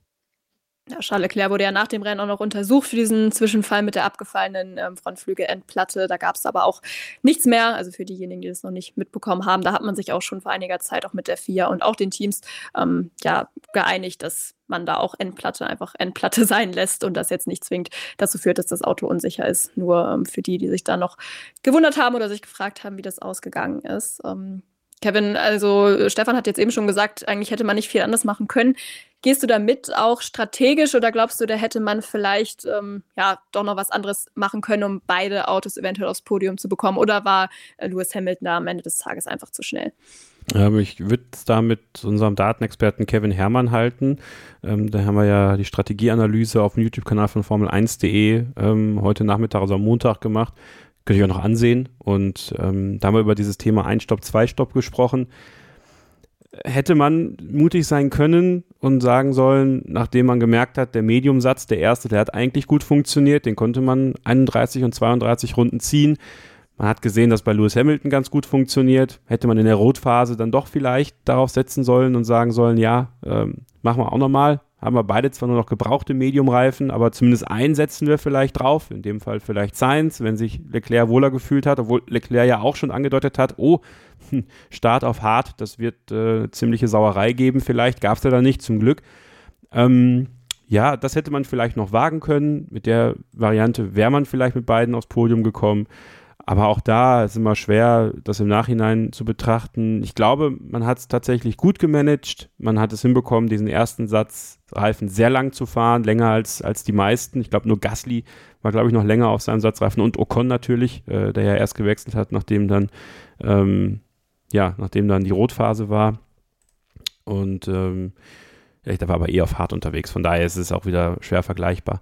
Mm, nö, also ich glaube, man hat sich da bewusst für entschieden und ja, im Endeffekt sind die Plätze drei und vier, glaube ich, angemessen für, für das Leistungsvermögen, äh, würde ich es jetzt einfach mal nennen, auf dem Ferrari an diesem Wochenende war. Weil ich bin da ganz bei dir. Also, ich habe ja Sainz als, als Pole-Sitter getippt, ja, letzte Woche Montag. Und, und ja, irgendwo aus dem Bauchgefühl heraus, aber als ich dann Freitag das Training gesehen habe, dachte ich auch so, oh, ja, war vielleicht eher die falsche Entscheidung. Also im Nachhinein ist mir immer schlauer, wie Christoph Daum gesagt hat. Aber ähm, ja, äh, haben wir dann, äh, dann doch irgendwo recht gehabt, beide. Äh, äh du natürlich, äh, als, als Erstplatziert habe ich dir den Vortritt gelassen da in dem Fall und, und mein, mein Carlos hat, ja, hat, hat, äh, war auch ein Gentleman. Nee, aber ähm, ich glaube, das ist vor allem ein Mutmacher für Ferrari gewesen, ne? dass es dann trotzdem funktioniert hat in Mexiko. Und ähm, ja, das ist für mich ist das Ferrari eigentlich, also viele schauen ja auf McLaren nächstes Jahr aber für mich ist Ferrari eigentlich so der, der größte Hoffnungsschimmer, weil ich wirklich hoffe, dass sie, dass sie die Lehren gezogen haben. Das sagen wir natürlich jedes Jahr, aber äh, dass sie die Lehren gezogen haben und ähm, den Schritt machen. Weil ich habe immer noch so ein bisschen die Sorge, dass McLaren sich natürlich sehr auf dieses Jahr konzentriert hat. Und ähm, es ist halt die Frage, wie viel dann für nächstes Jahr kommen kann, ne? Weil das ein Hybridauto wird aus, aus verschiedenen Fabrikeinheiten und so. Und deswegen äh, ist auch für Ferrari jetzt nochmal Momentum sammeln wichtig, Selbstvertrauen sammeln wichtig, Daten sammeln wichtig und äh, für die Fahrer, die ja beide dann doch auch kleine Sensibelchen sind, äh, auch gute Ergebnisse wichtig. Und deswegen, ähm, ja, glaube ich, kann man damit insgesamt zufrieden sein. Ich würde sagen, das halten wir so fest und äh, schließen dieses Take ab über die Gewinner des vergangenen Wochenendes, machen eine kurze weitere Unterbrechung und dann widmen wir uns nochmal den Fahrern und Teams, für die es weniger gut gelaufen ist. Und auch die Brasilien-Vorschau, die steht natürlich noch an. Also noch einiges, was ihr hier von uns hören könnt, wenn ihr weiter dran bleibt bei Starting Grid, dem Formel 1 Podcast auf meinsportpodcast.de. Schatz, ich bin neu verliebt. Was? Drüben. Das ist er. Aber das ist ein Auto. Ja, eben. Mit ihm habe ich alles richtig gemacht. Wunschauto einfach kaufen, verkaufen oder leasen. Bei Autoscout24. Alles richtig gemacht. Wir sind zurück hier bei unserer Mexiko-Rennanalyse bei Starting Grid. Mein Co-Moderator Kevin Scheuren ist weiterhin dabei, genauso wie Stefan Ehlen, der stellvertretende Chefredakteur von motorsporttotal.com, Formel1.de und de.motorsport.com. Ich bin immer noch Sophie Affelt und bevor ich mir die Meinung von Kevin und Stefan zu den Gewinnern des, äh, zu, sorry, zu den Verlierern des Wochenendes einhole, sei noch kurz ein Hinweis auf unsere Social-Media-Kanäle gestattet, wo ihr gern vorbeischauen könnt, wenn ihr da Bock drauf habt. Stefan findet ihr da unter anderem auf Facebook, wenn ihr einfach seinen Namen, also Stefan Ehlen sucht, auf Twitter und Instagram ganz ähnlich. Unter Stefan-Ehlen ist er da zu finden. Kevin hat auch den Unterstrich in seinem Namen, nämlich mit Kevin-Scheuren, auch auf Twitter oder X und Instagram. Und ich bin auf den beiden Plattformen unter Sophie Affeld einfach alles klein und zusammengeschrieben zu finden genug Eigenwerbung an dieser Stelle. Wir widmen uns den Fahrern und Teams, für die es ein bisschen weniger gut gelaufen ist. Und da würde ich gerne McLaren an dieser Stelle nochmal kurz anführen. Äh, Stefan, das mag vielleicht jetzt erstmal komisch klingen, nachdem Lando Norris eben am Sonntag viele mit seinen zahlreichen Überholmanövern begeistert hat, aber das hat Kevin jetzt am Anfang auch schon angeschnitten. Also zur Wahrheit gehört eben auch, dass er aufgrund eines verpatzten Qualifyings nur vom Platz 17 gestartet ist. Und wenn man sich die Pace eben anguckt vom Sonntag und auch von den Longruns am Freitag, da fragt man sich eben schon, was noch drin gewesen wäre. Und deshalb bleibt er auch mit Platz 5 für mich ein Verlierer des Wochenendes. Gehst du da mit? Ähm, oder ist das zu hart, wenn man seine Performance am Sonntag betrachtet? Also nur der Sonntag war natürlich super, aber das Wochenende an sich Ich weiß echt nicht, wo man gerade dran ist bei Lando Norris, ne? weil die Fehler, die häufen sich jetzt langsam. Und es sind jetzt nicht so Kleinigkeiten, wo mal ein Platz hin oder her passiert, weil das, das ist normal, glaube ich, dass man solche Schwankungen drin hat, aber bei ihm sind schon so kapitale Sachen. Und auch gerade bei, bei Disziplinen, wo man denkt, da müsste er eigentlich fit sein, gerade die Qualifikation. Und da hat er jetzt zum wiederholten Male so kräftige Schnitzer reingehauen, dass man sich schon fragen muss, was ist denn da eigentlich los? Also wenn man, wenn man früher Daniel Ricciardo beim McLaren angezählt hat, wenn man Sergio Perez bei Red Bull anzählt, dann muss man schon auch einfach sagen, das, was der Norris da gerade zeigt, das ist nicht gut genug. Also er zielt, er erzielt die guten Ergebnisse im Rennen, das ist wirklich erste Sahne, da kann er runterfahren, was er kann, das ist in Ordnung. Aber da ist so viel mehr drin. Der könnte so viel mehr draus machen, wenn er halt die Qualifikation auf die Kette kriegen würde. Und jetzt in Mexiko, glaube ich, war nicht unbedingt Oscar Piastri so die ganz große Bedrohung, sondern da gab es andere Gründe, warum er da vielleicht versagt hat. Und deswegen werde ich da nicht so ganz schlau, gerade was bei Lando Norris passiert. Dem ist so ein bisschen der rote Faden abhanden gekommen. Der war oft eben dieser Golden Boy bei McLaren, der einfach alles auf den Punkt gekriegt hat. Bei Ricciardo ging es hoch und runter. Und er hat immer einfach die konstant guten Ergebnisse eingefahren. Aber jetzt gerade ist irgendwie so ein bisschen am Punkt erreicht, weiß ich nicht, ob er da so glücklich ist mit dem, was da gerade passiert. Vielleicht passt das Auto nicht so sehr zu ihm. Vielleicht hat er so viele andere Sachen im Kopf. Aber diese Leistung, die er konstant abrufen konnte, die kann er momentan nicht konstant abrufen. Und das ist ein Problem für ihn und für McLaren. Und ich sehe nicht von außen, was da die einfache Lösung ist dafür. Ich wundere mich nur Woche für Woche darüber, dass Landon Norris, der eigentlich als, ja, als Fels in der Brandung steht, wo man sich einfach darauf verlassen kann, dass da was Gutes bei rauskommt, sich zu solchen Fehlern hinreißen lässt. Also für mich ist das eher ungewöhnlich und ich bin sehr gespannt, wie es sich fortsetzt, weil das natürlich dann auch ein Thema werden kann für 2024. Er wird es am besten wissen, aber ich glaube, bisher hat er selbst auch noch nicht so eine Antwort durchsickern lassen, was denn da gerade los ist. Aber wir kennen ihn, er nimmt sowas sehr ernst. Also Selbstkritik ist ja sein zweites Hobby und dementsprechend gehe ich davon aus, dass er sich der Sache widmet. Aber bisher warte ich darauf, dass er die Sache in den Griff kriegt. Ja, er ist ja auch eigentlich ein sehr starker Qualifier. Ich meine, ich glaube, die Grund- oder der Grundspeed ist ja auch nach wie vor da, aber die Fehler, die sind es eben auch und das macht es eben aktuell eben ein bisschen schwer. Ich meine, es ist auch meckern auf hohem Niveau, ne? Er hat halt vorher vier Podiumsplätze eingefahren, aber es wäre jetzt eben auch der nächste drin gewesen. Ich meine, trotzdem hat es Spaß gebracht, ihm auch am Sonntag zuzuschauen, also mir zumindest. Ich glaube, ähm, Andreas Steller, der Teamchef, hat auch gesagt, es war eines der besten Rennen, was er je von einem Fahrer quasi miterlebt hat. Also schon auch sehr große Worte, aber ja, eben nicht das Maximum dann am Ende des Tages doch, äh, beziehungsweise am Ende des Wochenendes müsste man sagen, ähm, doch rausgeholt. Ähm, ja, Kevin Oscar Piastri wurde jetzt eben auch von Stefan schon angesprochen, zu dem würde ich auch noch mal ein kurzes Wort gern verlieren, weil auch der steht für mich eher auf der Verliererseite an diesem Wochenende. Ich weiß jetzt nicht, wie es dir ging, aber ich fand die Performance so für seine Verhältnisse ein bisschen glanzlos dieses Wochenende? Oder ist er dir mehr aufgefallen als mir? Nee, tatsächlich nicht. Also er war jetzt auch nicht so auf dem Bild und, und äh, normalerweise ist man jetzt aus den letzten Wochenenden oder aus dieser ganzen Saison, seitdem die Updates halt fruchten und er sich auch wohler fühlt im Auto, schon so Momente gewohnt, wo man gedacht hat, ah, guck mal, da ist er wieder, der Piastri und, und haut wieder einen raus. Ja, jetzt müssen wir natürlich auch mal ein bisschen vorsichtig sein. Wir müssen immer gucken, woher kommt McLaren in dieser Saison. Ähm, und dann darf man nicht vergessen, dass Piastri immer noch ein Rookie ist, ja, und sich an viele Sachen dann doch noch gewöhnen muss. Er hatte ja wohl offenbar auch irgendwie eine Zeitung oder so unter dem Unterboden äh, und irgendwelche dann, dann Probleme nach dem Unfall mit Tsunoda, für den er nichts konnte, meiner Meinung nach. Und ja, das, da kam dann wieder viel zusammen.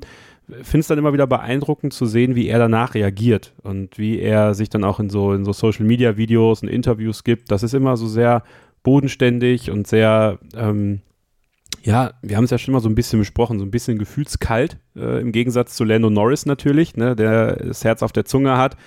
Und das ist jetzt einfach, glaube ich, das sind jetzt so, so, das ist jetzt so Lehrgeld äh, für Oscar Piastri, auch so ein Rennen dann nochmal zu haben, trotz der eigentlich prinzipiell guten Form, die er hatte. Und trotzdem darf man ihn nicht unterschätzen und trotzdem kann er dann nächste Woche in Brasilien zum Beispiel plötzlich wieder vor Lando Norris sein. Das, das macht es ja auch so spannend bei McLaren, für uns alle zu beobachten, wo ist welcher Fahrer so ein bisschen stärker.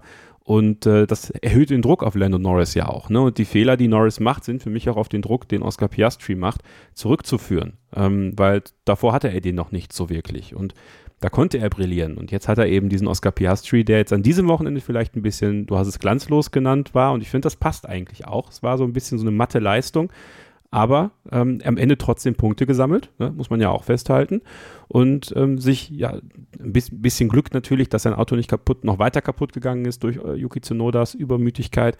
Ähm, natürlich dann auch das nötige Glück gehabt. Und äh, mal schauen, wie es in Brasilien wird und ob wir dann wieder darüber sprechen werden, dass wir begeistert sind von diesem äh, Wunder-Rookie, äh, der plötzlich, äh, keine Ahnung, äh, den Sieg einfährt oder so. Ja, irgendwas völlig Wildes plötzlich. Und ähm, das macht so, macht so interessant, McLaren zu beobachten, Piastri und Norris aber auch miteinander und gegeneinander zu beobachten.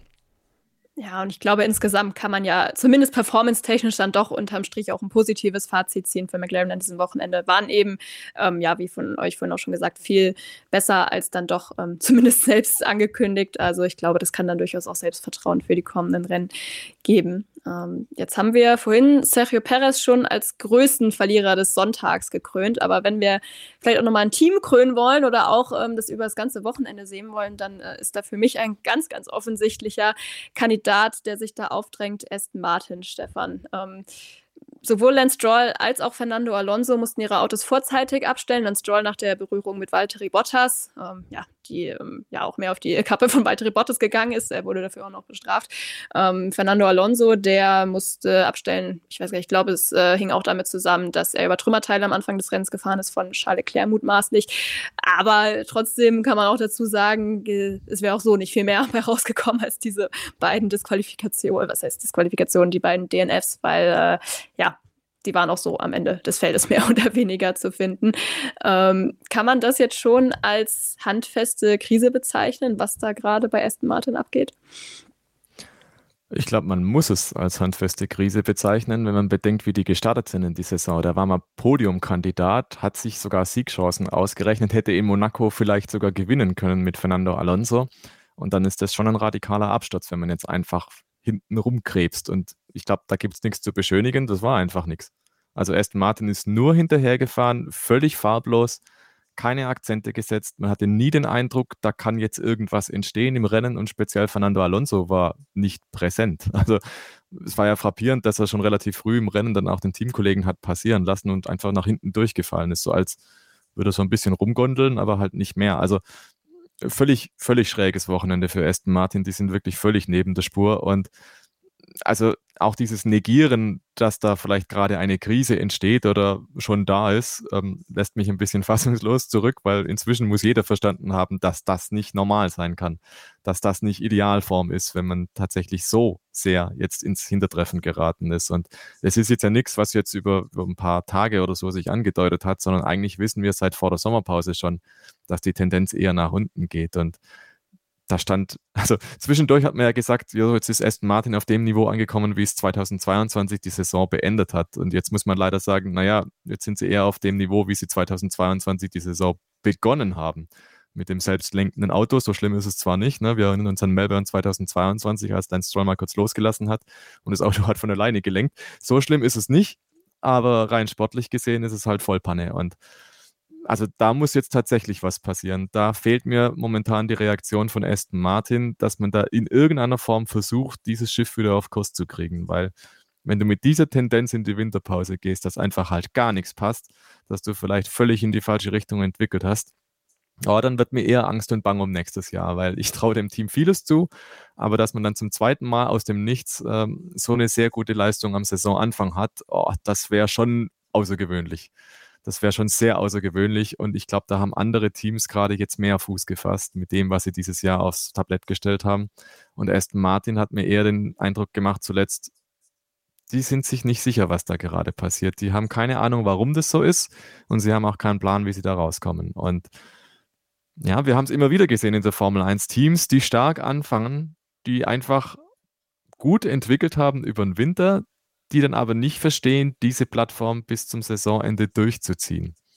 Und das kann unterschiedliche Gründe haben, das kann finanzielle Gründe haben, das kann aber auch einfach sein, dass man es halt nicht verstanden hat, dieses Konzept weiterzubringen. Vielleicht ist dieses Konzept auch an einen Endpunkt angekommen, wie es Mercedes ja auch schon gesagt hat bei seinem Zero-Pod-Design. Da ist die Marge einfach, die Marge einfach nicht mehr groß genug, als dass man da noch viele Gewinne erzielen kann. Was auch immer es ist, fair enough, kann passieren, ist in Ordnung. Aber solange man halt keine Antworten drauf hat, und das ist, glaube ich, der aktuelle Zustand bei Aston Martin, ach, dann ist es halt eher bedenklich. Und für meine Begriffe ist da auch Fernando Alonso äußerst still. da hat man bei anderen Teams schon für kleinere Kleinigkeiten äh, die ganz große Standpauke gekriegt. Aber er scheint da irgendwie ganz okay und cool damit zu sein. Und ich habe immer den Eindruck, irgendwie wartet man so drauf, ne, dass der Alonso mal explodiert, aber es kommt nicht. Also das ist ein ganz interessantes Gefüge gerade bei Aston Martin und ich bin sehr gespannt, wie das weitergeht. Aber die ganz große Hoffnung, dass da jetzt nochmal Top 10 Plätze in Serie rauskommen, die habe ich ehrlich gesagt nicht. Ja, Aston Martin war auch das einzige Team, äh, Team neben Mercedes, das keine streckenspezifischen Updates gebracht hat. Äh, hat vielleicht auch nicht geholfen. Aber ob das jetzt der entscheidende Auslöser war, ich denke nicht. Es ist auch immer wieder auffällig, dass sie immer wieder auch viele Probleme auch in den Trainings haben, wo viel Trainingszeit auch wegfällt. Und Kevin, das hat jetzt äh, Stefan auch schon so ein bisschen angedeutet, auch die Fahrer die liefern auch nicht mehr unbedingt das, ähm, was man vielleicht bräuchte, um dann eben auch noch mehr Punkte zu holen. Und da gucken wir natürlich vor allem eben auf Fernando Alonso, der ja am Anfang der Saison vielleicht auch durch den Alonso-Faktor in Anführungszeichen ähm, ja doch dann noch mal das ein oder andere mehr rausgeholt hat, als man vielleicht erwartet hätte. Aber auch da ist die Fehlerquote stark am Wachsen. Auch dieses Wochenende wieder haben wir zwei Dreher von ihm gesehen, im zweiten freien Training und im Qualifying. Ähm, kannst du dir das erklären, wie das jetzt so zustande kommt, dass er da auch ja irgendwie immer mehr Fehler produziert? Will er zu viel? Ist das Auto schwer zu fahren? Äh, was ist da los bei dem zweifachen Weltmeister aktuell? Tja, wenn ich dir mein ehrliches Bauchgefühl sagen soll, der hat schon keinen Bock mehr. Dem ist mhm. das schon wieder alles egal. Das ist nämlich auch meine passiert. Befürchtung. also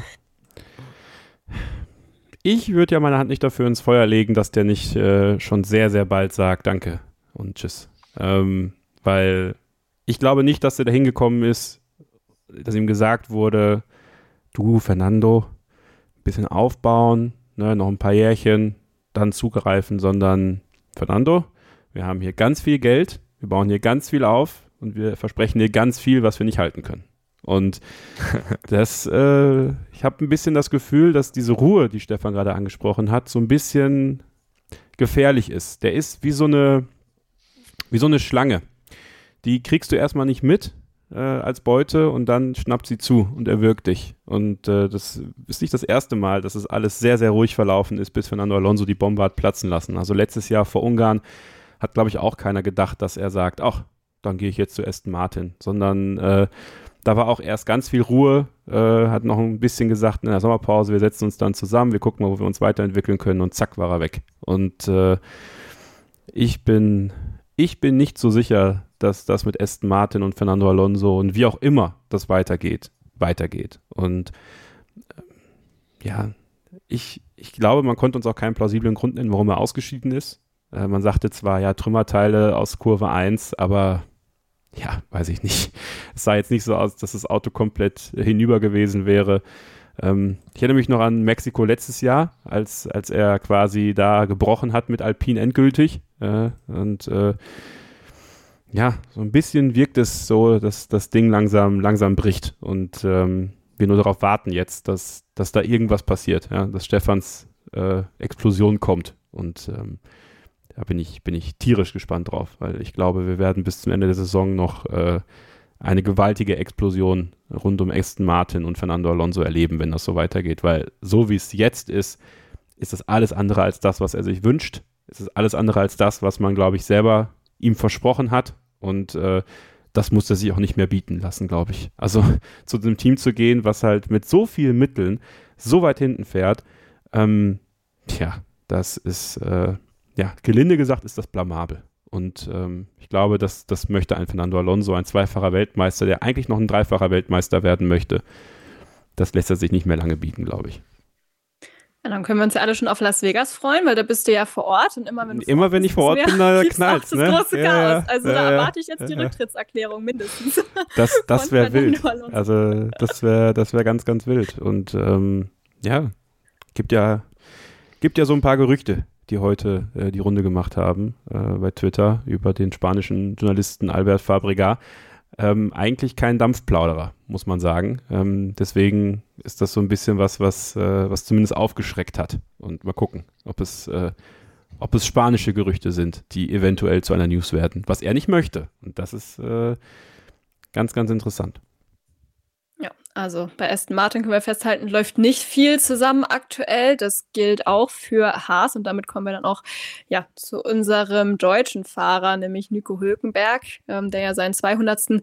Grand Prix gefeiert hat am Wochenende. Stefan, da muss man sagen, der hätte das sicherlich gerne gekrönt ähm, oder gefeiert mit Punkten. Ähm, sah auch lange gut aus in dem Rennen, ähm, bis dann ja, Esteban Ocon vorbeigezogen ist und dann haben auch noch ein paar andere ihn ähm, überholt. Ich glaube, am Ende ist er auf Platz 13 gelandet. Also ja, er hat zwar keine Fehler gemacht, würde ich sagen, aber es ist auch nur ein schwacher Trost, oder? Ja, ist ein schwacher Trost. Auch bei ihm muss man sich vielleicht die Frage stellen, wenn das Qualifying ein bisschen besser ausgefallen wäre, was wäre dann möglich gewesen? Aber er hat grundsätzlich ja profitiert. Also beim Start gut nach vorne gekommen, die Position dann auch lange und gut gehalten. Da hätte ich ehrlich gesagt gedacht, dass er viel schneller aus den Top Ten rausfällt. Und je länger sich das dann hinzieht, je länger er dann in der Punkteposition fährt, umso mehr denkt man dann, naja, jetzt will ich es auch raushalten, jetzt will ich es auch durchkriegen noch. Und das hat halt dann am Ende nicht geklappt. Und da ist wahrscheinlich halt auch wieder die alte Haas-Schwäche draufgekommen, ne? dass halt die Reifen einfach nicht durchhalten und dass das halt schwierig wird. Und man hat es am Ende auch gemerkt, da ist einfach die Reifenleistung eingeknickt. Da war der Verschleiß zu groß, da ist er viel zu sehr gerutscht und konnte dann die Leute halt einfach nicht mehr hinter sich halten. Und bis dahin war der Haas irgendwie so eine Art Bollwerk. Ne? Da hat dann selbst Alpine gesagt, hey, wir hatten einfach nicht genug Speed, um den zu überholen. Selbst mit DRS ging das einfach nicht. Also da hat Haas eine sehr gute Abstimmung ausgearbeitet. Das hat funktioniert. Auch die Reifen haben erstaunlich lange gehalten, aber irgendwann war halt dann doch Ende. Und es ist ein bisschen schade auch für Haas und für Nico Hülkenberg, weil oft ist man so ganz knapp dran, dass man vielleicht gerade so in die Punkte reinfahren kann. Aber da gibt es halt leider viele Teams aus Sicht von Haas, die das halt besser verstehen, die dann halt doch nochmal ein bisschen mehr Leistung haben, die das dann halt umsetzen können. Wir haben vorher über Williams gesprochen. Ne? Williams ist so das Team, wo Haas halt hinkommen müsste irgendwann mal. Und wenn man sich dann aber halt wieder fragt, ähm, wieso tut Haas denn nicht mehr? Naja, die machen halt Formel 1 auf billig und dann kommt halt auch nicht der ganz große Sprung raus. Das muss man halt auch einfach so sehen. Also dieses Konzept, was Haas hat in der Formel 1, ich finde es nach wie vor schräg, ähm, dass man versucht, mit möglichst wenig Geld da irgendwie mitzufahren. Ich glaube, das hat halt einfach keine Zukunft. Und insofern braucht man auch nicht erwarten, dass da jetzt der ganz große Schritt dann kommt. Und dann sind halt solche Rennen das Ergebnis, dass wenn man halt vorne nicht genug reinputtert, dass dann am Hinterher auch nicht genug rauskommt. Und dann sind man halt dann am Ende, oder ist man als Nico Hülkenberg am Ende halt dann auch Zwölfter oder Dreizehnter im Rennen und könnte vielleicht aber halt Zehnter sein, wenn da das Investment vorne ein bisschen größer wäre. Und ja, dementsprechend, man hat, man hat mir heute, glaube ich, auf Twitter auch mal die Frage gestellt, ja, was müsste denn anders werden bei, bei Haas? Müsste man den Teamchef austauschen? Und dann habe ich gesagt, naja, ich glaube, der Teamchef alleine ist es halt nicht. Wenn das Konzept des Teams als Ganzes so ist, wie es ist, und wenn das so bleibt, dann sehe ich nicht, wie Haas die großen Sprünge machen kann. Und wenn man ehrlich ist, die letzten Jahre zeigen einfach klar auch auf, seit Haas in der Formel 1 ist, gab es eine große Anfangseuphorie, da hat es wunderbar funktioniert. Und seither geht Stück für Stück irgendwie bergab und man nistet sich da hinten ganz, ganz am Ende eigentlich ein. Hat dann punktuell mal gute Ergebnisse, hat dann mal wieder ein bisschen Euphorie zu Saisonbeginn, wenn andere vielleicht noch nicht so ganz aussortiert sind, aber das war es dann auch. Es gibt kaum Updates und man versteht das Auto nicht so richtig. Man fährt im Prinzip ja, mit dem Anfangspaket die Saison einfach zu Ende und dann muss man einfach auch sagen, dass es in der modernen Formel 1 zu wenig. Und das Ergebnis ist dann auch ein Rennen wie in Mexiko, dass man vielleicht den Umständen geschuldet und mit einem guten Fahrer auch mal ganz gut mitfahren kann, aber mehr ist es dann halt nicht. Und dann darf man eigentlich am Ende auch nicht traurig sein, wenn es halt keine Punkte gibt. Ja, Kevin, nicht nur für Nico Hülkenberg ein schwieriges Wochenende, sondern eben auch für das ganze Team. Das hat Stefan jetzt auch schon angedeutet. Ähm, auch Kevin Magnussen, der ja einen schweren Einschlag hatte, auch am Sonntag, wo die äh, Hinterradaufhängung nachgegeben hat. Ähm, natürlich auch wieder sehr teuer, muss man sagen. Ich meine, erstmal gut, dass es Kevin Magnussen gut geht, aber trotzdem dann aus Teamsicht auch gedacht, ähm, ja, auch gerade mit dem geupdateten Auto natürlich, ja, ein Zwischenfall, den man auch nicht unbedingt gebrauchen kann. Und man hat jetzt eben auch die rote Laterne in die Hand gedrückt bekommen von Alpha Tauri in der Konstrukteurs-WM und auch da hingen ja viele Millionen dran. Also auch finanziell gesehen, äh, ja, kein ideales Wochenende für Haas, kann man sagen. Nee, absolut nicht. Und ähm, ja, was soll man da sagen? Im Endeffekt ist das die Geschichte von Haas, ja. Also wir haben es ja schon, schon des Öfteren angesprochen, haben wir auch schon ausführlich drüber geredet. Wenn du ähm, als Billigheimer, sag ich mal, weiter fungieren möchtest, dann kriegst du eben das Ergebnis, was du jetzt kriegst. Und das ist dann mal ein Pünktchen, meistens eben nicht. Und halt ein Auto, was nicht so wirklich funktioniert. man kann für Haas nur hoffen, dass es nächstes Jahr was Besseres von Ferrari gibt, was das Fahrwerk angeht und was auch das Heck angeht. Ich glaube, das ist einfach das, wo sie nichts tun können, weil das ist nun mal das, was von Ferrari vorgegeben ist. Man muss dann irgendwie drum herum bauen. Fluch und Segen, haben wir oft genug gesagt. Ähm, auch da muss man sagen, wenn wir über, über Fahrer sprechen, die einem so ein bisschen leid tun, dann ist Nico Hülkenberg da auf jeden Fall mit dabei an diesem Wochenende. Äh, Jubiläum, ähm, toller Helm, wie ich finde, mit ganz vielen Erinnerungen aus 200 Grand Prix und auch darüber hinaus. Ähm, super Interview bei Sky auch gegeben. Äh, große Empfehlung an dieser Stelle, kann man sich auf skysport.de angucken. Fand ich sehr, sehr gut äh, von Peter Hardenack und ihm. Ja, und, und natürlich hätte man ihm gegönnt, dass er Punkte holt, ja, und, und hätte man sich es gewünscht, auch, auch wir als deutsche Fans, aber ich glaube, dass, dass viele international ihm das auch gegönnt hätten, äh, wenn er da die Punkte geholt hätte. Aber auch da wieder Konjunktiv gibt es nicht in der Formel 1. Ähm, hat wieder genau das gleiche Problem gehabt mit Reifenverschleiß, durchgereicht worden, obwohl es eigentlich ganz gut aussah mit den Punkten. Ich glaube, solange es keinen Philosophiewechsel bei Haas gibt, wird sich ja nichts ändern äh, an dem, äh, wo Haas steht. Ähm, die fahren Formel 1, um Formel 1 mitzufahren. Vielleicht kann man sich halt überlegen, ob man das tatsächlich zu einem reinen Ferrari Junior Team irgendwann umbaut, wenn, wenn Alfa Romeo bzw. Sauber nicht mehr Ferrari Team ist. Äh, da könnte man dann halt tatsächlich ähnlich wie bei Alfa Tauri im Grunde genommen das auch nutzen, weil ich glaube nach wie vor, ich habe es äh, heute Diskussion unserer Starting Telegram Gruppe gesehen, kein, für keinen Fahrer ist Haas eine gute Adresse. Äh, Würde ich mal generell widersprechen, weil ähm, erstens bietet Haas zwei Plätze in der Formel 1, bieten damit zwei Plätze als Andretti aktuell bieten kann in der Formel 1.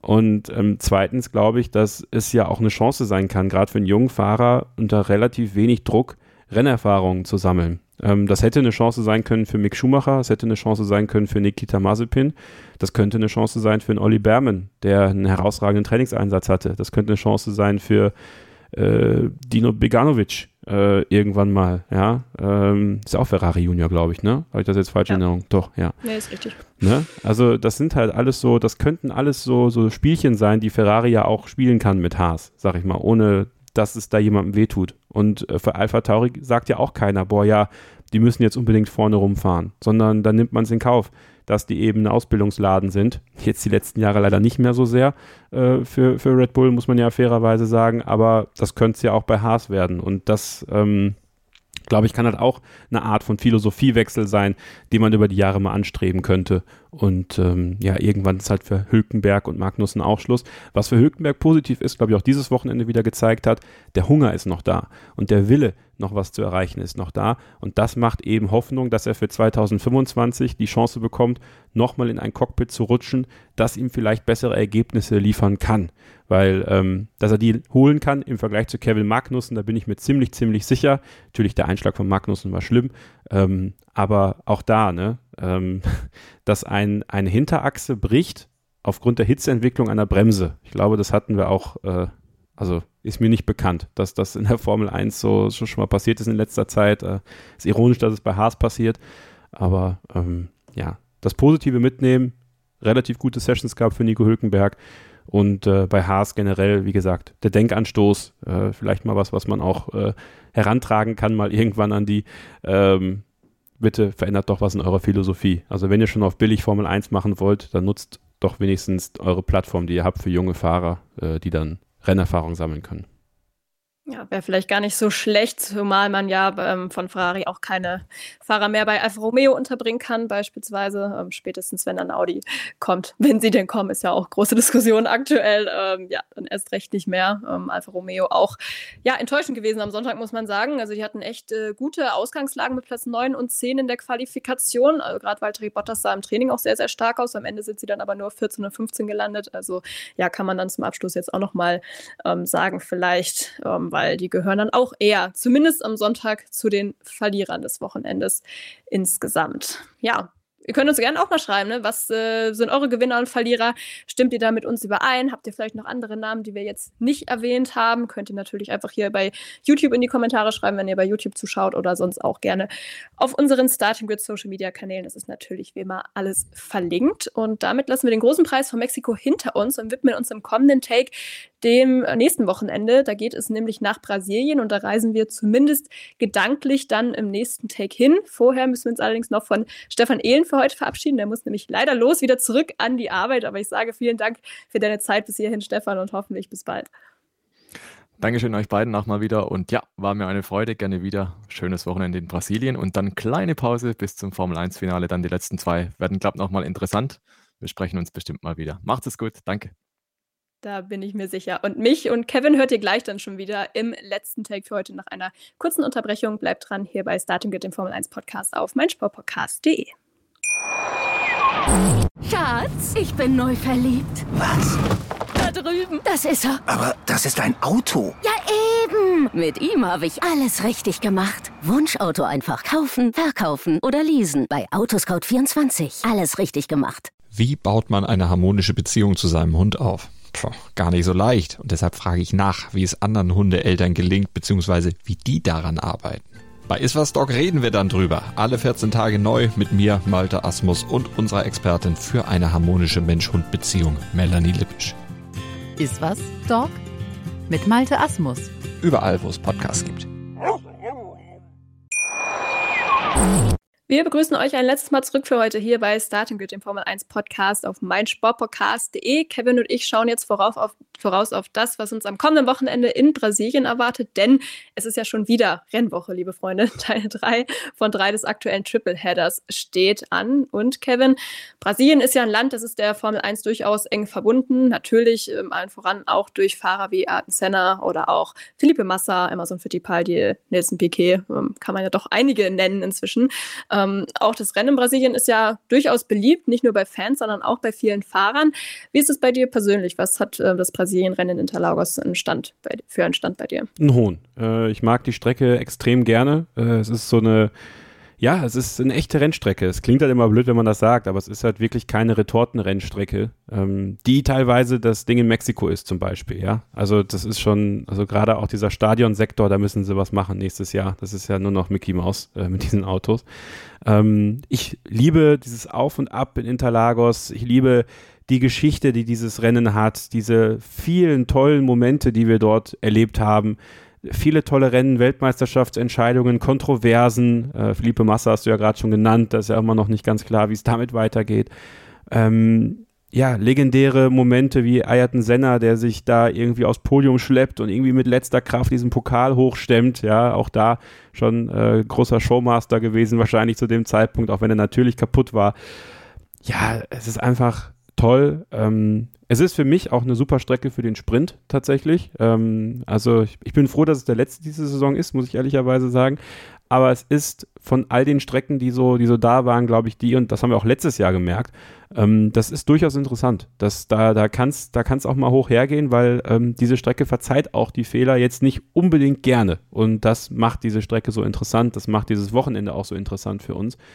Und ich glaube, was Brasilien eben auch leisten kann, das haben wir letztes Jahr gesehen mit Mercedes und das können wir dieses Jahr vielleicht sogar mit einem anderen Team sehen, eine Überraschung bei den Siegern, weil es ist nicht gesagt, dass Red Bull hier jetzt super, super confident sein kann und sagen kann, ja, hier dominieren wir alles weg, sondern hier können Teams wie Mercedes, wie McLaren schon ranrücken und sagen, ach ja, an einem guten Tag, da schlagen wir auch Max Verstappen an der Stelle. Und ähm, das äh, macht schon Hoffnung auf ein sehr, sehr spannendes, sehr, sehr interessantes Rennwochenende. Wie ist es denn bei dir? Also, wie, wie stehst du zu Brasilien? Ich wollte gerade sagen, also im ersten Take hast du auch noch gesagt, ne, Max Verstappen wird alle Rennen gewinnen, auch dieses Jahr. Also, ja, ich bin, ich bin Kevin, Kevin, der lebende Widerspruch scheuren. Das ist ja hinlänglich bekannt.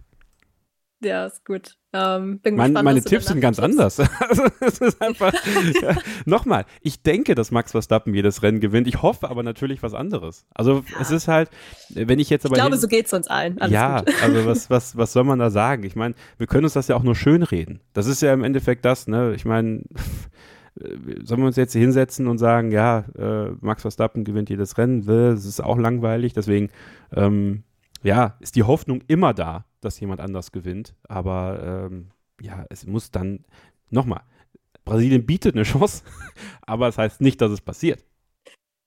Ja, trotzdem, um deine Frage auch zu beantworten, es ist auch bei mir immer ein Rennen, auf das ich mich sehr freue. Ich finde, man merkt auch da durchaus die Motorsportbegeisterung auch im Publikum. Klar, hatten wir jetzt in, in Mexiko auch, ähm, war auch eine mega Stimmung, aber ich habe das Gefühl, da hängt sich halt viel dann doch am Ende des Tages an. Gott, das sage ich heute echt oft am Ende des Tages, aber es hängt sich eben viel ähm, an Sergio Perez als Person auch auf aktuell und ich habe das Gefühl, dass es bei Brasilien vielleicht immer noch ein bisschen mehr um die Formel 1 geht als Ganzes geht, vielleicht aber auch gezwungenermaßen dadurch, dass sie eben aktuell keinen Brasilianer in der Formel 1 haben und sich das wahrscheinlich zeitnah ja auch nicht ändern wird, es sei denn, Felipe Drugovic bekommt vielleicht doch noch irgendwie eine Chance bei Williams oder so, aber aktuell scheint es ja nicht unbedingt so zu sein. Und ähm, ja, auch aufgrund des Überraschungspotenzials, was du in der Tat schon angesprochen hast, weil insgesamt gehe ich da ja schon mit dir mit, auch wenn wir an die letzten Jahre denken, ja, es, selbst wenn am Ende wieder Max Verstappen gewinnt, das ist eigentlich immer ein Rennen, was viele Geschichten auch bieten kann, du hast jetzt viele auch aus der älteren Historie schon genannt, ähm, aber auch George Russell schon angesprochen. Wir denken an die Kevin Magnussen Pole im letzten Jahr, dann die äh, verweigerte Teamorder von Max Verstappen gegen Sergio Perez. Also doch einiges, was da schon äh, stattgefunden hat in Brasilien. Das kann man, glaube ich, durchaus so sagen. Ähm, wenn wir jetzt eben auch schon über Haas geredet haben, ähm, würde ich da auch gerne nochmal nachfragen, äh, ob die vielleicht auch für dich Überraschungspotenzial nochmal in Brasilien bieten, weil ich habe auch das Gefühl, das wäre vielleicht nochmal die letzte Strecke, wo man sagen könnte, ja, da kann man vielleicht nochmal versuchen, irgendwie Platz 9 in der WM anzugreifen. Ich glaube, ansonsten wird es ganz, ganz schwierig, auch wenn es jetzt schon ganz schwer ist. Ja, nee. Ich glaube ja, okay. ich glaube äh, glaub dieses Jahr nicht. Ähm, boah, äh, nee, glaube ich wirklich nicht. Äh, ich, ich, ich kann mir halt tatsächlich äh, Las Vegas noch vorstellen, ähm, weil seit dem Update das mit der Höchstgeschwindigkeit sich doch in eine richtige Richtung entwickelt hat und in, in Las Vegas haben wir dann doch lange gerade. Und, und, da kommt es dann doch schon mal auf die Geschwindigkeit an. Plus ist nochmal ein Heimrennen für Haas. Mm, also, wenn ein Überraschungsteam, äh, ist tatsächlich für mich, äh, ja, vielleicht wieder Alpha Tauri, vielleicht wieder Williams. Irgendwo ähm, sind diese beiden Teams, auf die ich da eher schaue, als auf Haas, ehrlicherweise, weil ich habe einfach das Gefühl, dass der Reifenverschleiß, je nachdem, ich habe jetzt nicht aufs Wetter geguckt, wie es am kommenden Wochenende wird, wenn es ein bisschen wärmer wird, dann kannst du es ja direkt knicken. Also dann weißt du ja, das, das, ist, das funktioniert mit dem Haas einfach nicht. Ne? Da, kann, da kann die Performance noch so gut sein, wenn der Reifen nicht hält, da, was, was willst du tun? Und ähm, ja, nee, also ich, ich würde nicht sagen Haas. Wie gesagt, eher Alpha Tauri oder Williams. Schade. Ich habe es nochmal versucht für unsere deutschen Fans, aber ähm, ja, ehrlicherweise gehe ich da auch mit dir mit. Ähm, wobei ich auch vielleicht, überrascht vielleicht war. Vielleicht findet Peter ja einen Weg am Wochenende, das Ding spannender ja. zu reden. Also ich weiß es nicht für Haas. Also viel Erfolg dabei, Peter. Ja, ähm, also hm, ja, ich bin da auch eher pessimistisch, aber wir werden es sehen. Ich war in Mexiko überrascht, wie viele Überraschungen es dann doch überrascht, wie viele Überraschungen es gab, ja. Aber doch einige Dinge, die ich nicht erwartet hatte, gerade am Samstag. Vielleicht hing es aber auch wirklich mit der hohen Höhenluft zusammen, wer weiß schon. Aber du hast auch gesagt, also wettertechnisch kann Brasilien ja auch immer für ein paar Überraschungen sorgen. Und, das hast du jetzt vorhin auch schon gesagt, du hast eigentlich schon viel abgearbeitet heute. Ja, der Sprint klar. natürlich auch als Faktor, der da eventuell wieder mit reinspielen kann. Auch übrigens mit Blick auf Red Bull, weil wir erinnern uns an letztes Jahr, da haben sie sich ja ein bisschen verzockt mit einem freien Training und dem Setup.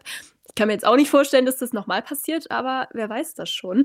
Würde aber gerne nochmal auch auf das Sprintformat ganz kurz zu sprechen kommen, weil da ist ja nach Katar, nach dem letzten Sprintwochenende, auch eine ganze Menge Kritik aufgekommen, hatte ich den Eindruck. Also mag vielleicht auch daran liegen, dass gerade zu der Uhrzeit dieser Sprint wirklich zum Schlafen sehr eingeladen hat, muss man äh, sagen. Ist jetzt ein bisschen früher diese Woche und ich äh, schließe mich, dich, äh, schließe mich wieder an. Also ich glaube auch, dass die Strecke in Brasilien dafür eigentlich ganz gut gemacht ist. Aber glaubst du trotzdem, dass jetzt dieser Sprint in Brasilien der letzte sein wird, den wir in diesem aktuellen Format noch sehen werden?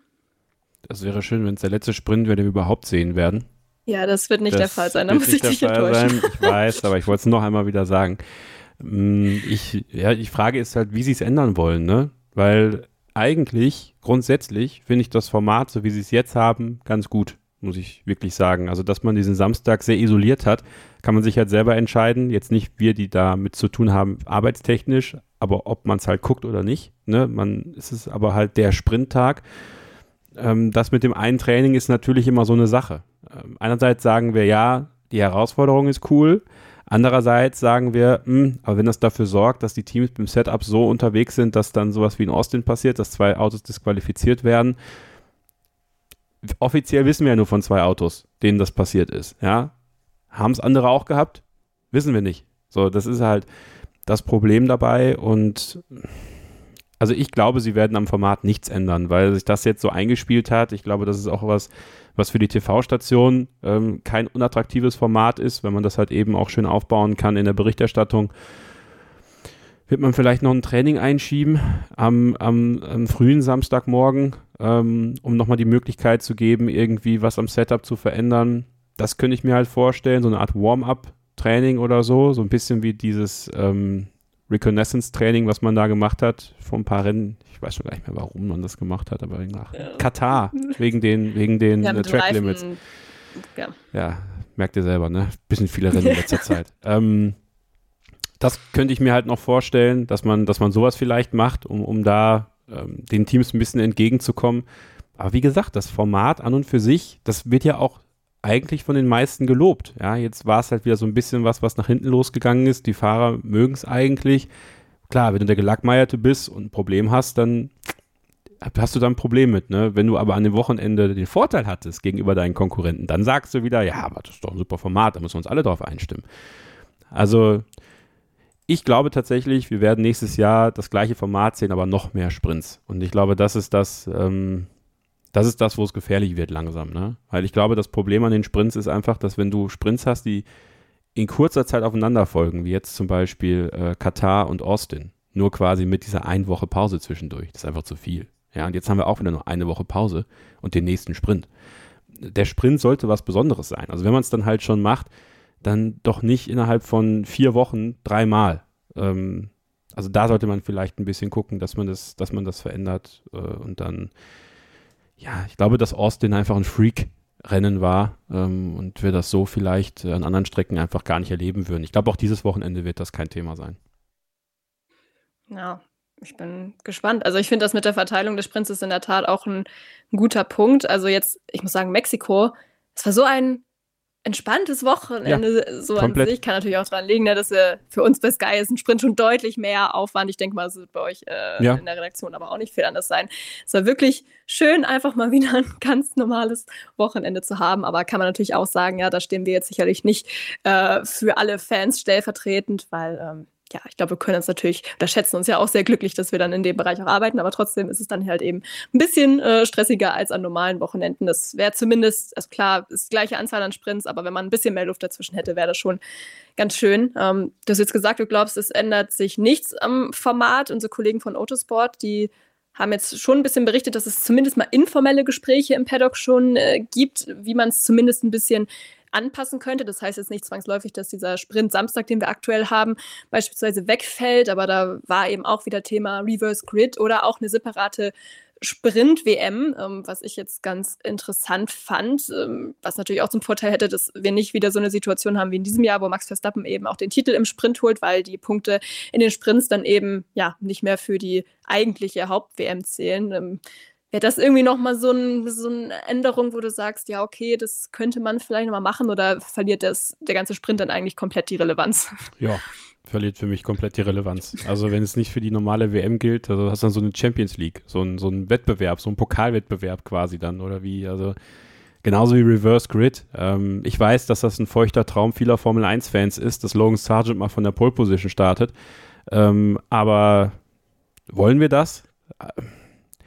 Ich finde, Reverse Grid ist so für Jugendserien und ist für Serien, die nichts anderes wissen, was sie tun sollen, um Spannung zu generieren aber nicht für die Formel ja, und 1. Und da muss man auch sagen, bei den Nachwuchsserien geht es natürlich auch da viel darum, dann auch die, das Zweikampfverhalten zu fördern und so weiter und so fort. Ja, das finde ich durchaus da teilweise noch sinnvoll. Wobei selbst da kann man noch drüber diskutieren. Ist ich meine, so viel Geld, wie die da reinpumpen, da müsste es eigentlich auch so sein, dass die besten Fahrer am Ende auch wirklich ähm, die besten Ausgangspositionen dann haben, was natürlich so jetzt auch nicht der Fall ist. Aber ja, ja es ist natürlich künstlich, das kann man auf jeden Fall so sagen. Also ich finde, dass das Wochenendformat in der Formel 2 zum Beispiel auch nicht mehr zeitgemäß. Da musst du auch was dran ändern. Also das fördert nicht die Besten, meiner Meinung nach. Das fördert halt den Zufall an vielen Stellen äh, und, und so, aber nicht wirklich, äh, also nochmal, Greatness kannst du nur über, über Dominanz generieren, meiner Meinung nach. Und äh, das geht natürlich mal über eine Saison mit Reverse Grid, aber das, das, also, nee, also ich finde das Format so wie es ist,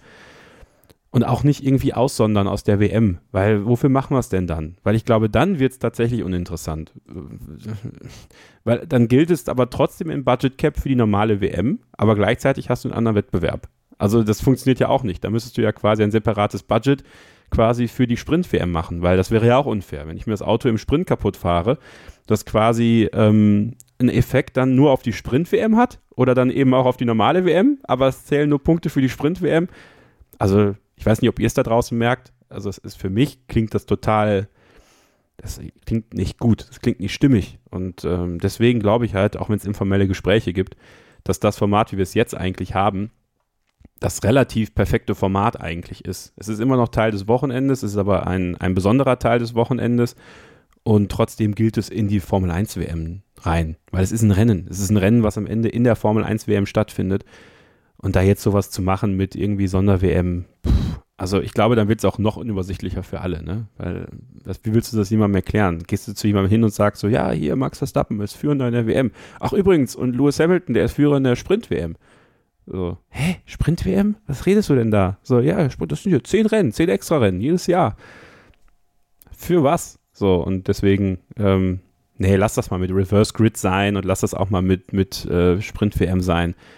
Mach das Format so, wie es jetzt ist, aber orten die Sprints einfach ein bisschen klüger im Jahresverlauf an. Ich glaube, das würde dann halt das alles so ein bisschen entzerren. Wir hätten alle ein bisschen Zeit zu atmen zwischen Sprintwochenenden, eben auch um ganz normale Wochenenden zu haben. Ja, ähm, ich glaube, das tut allen auch gut und dann wird man die Attraktivität des Sprints dann, glaube ich, auch weiter haben können.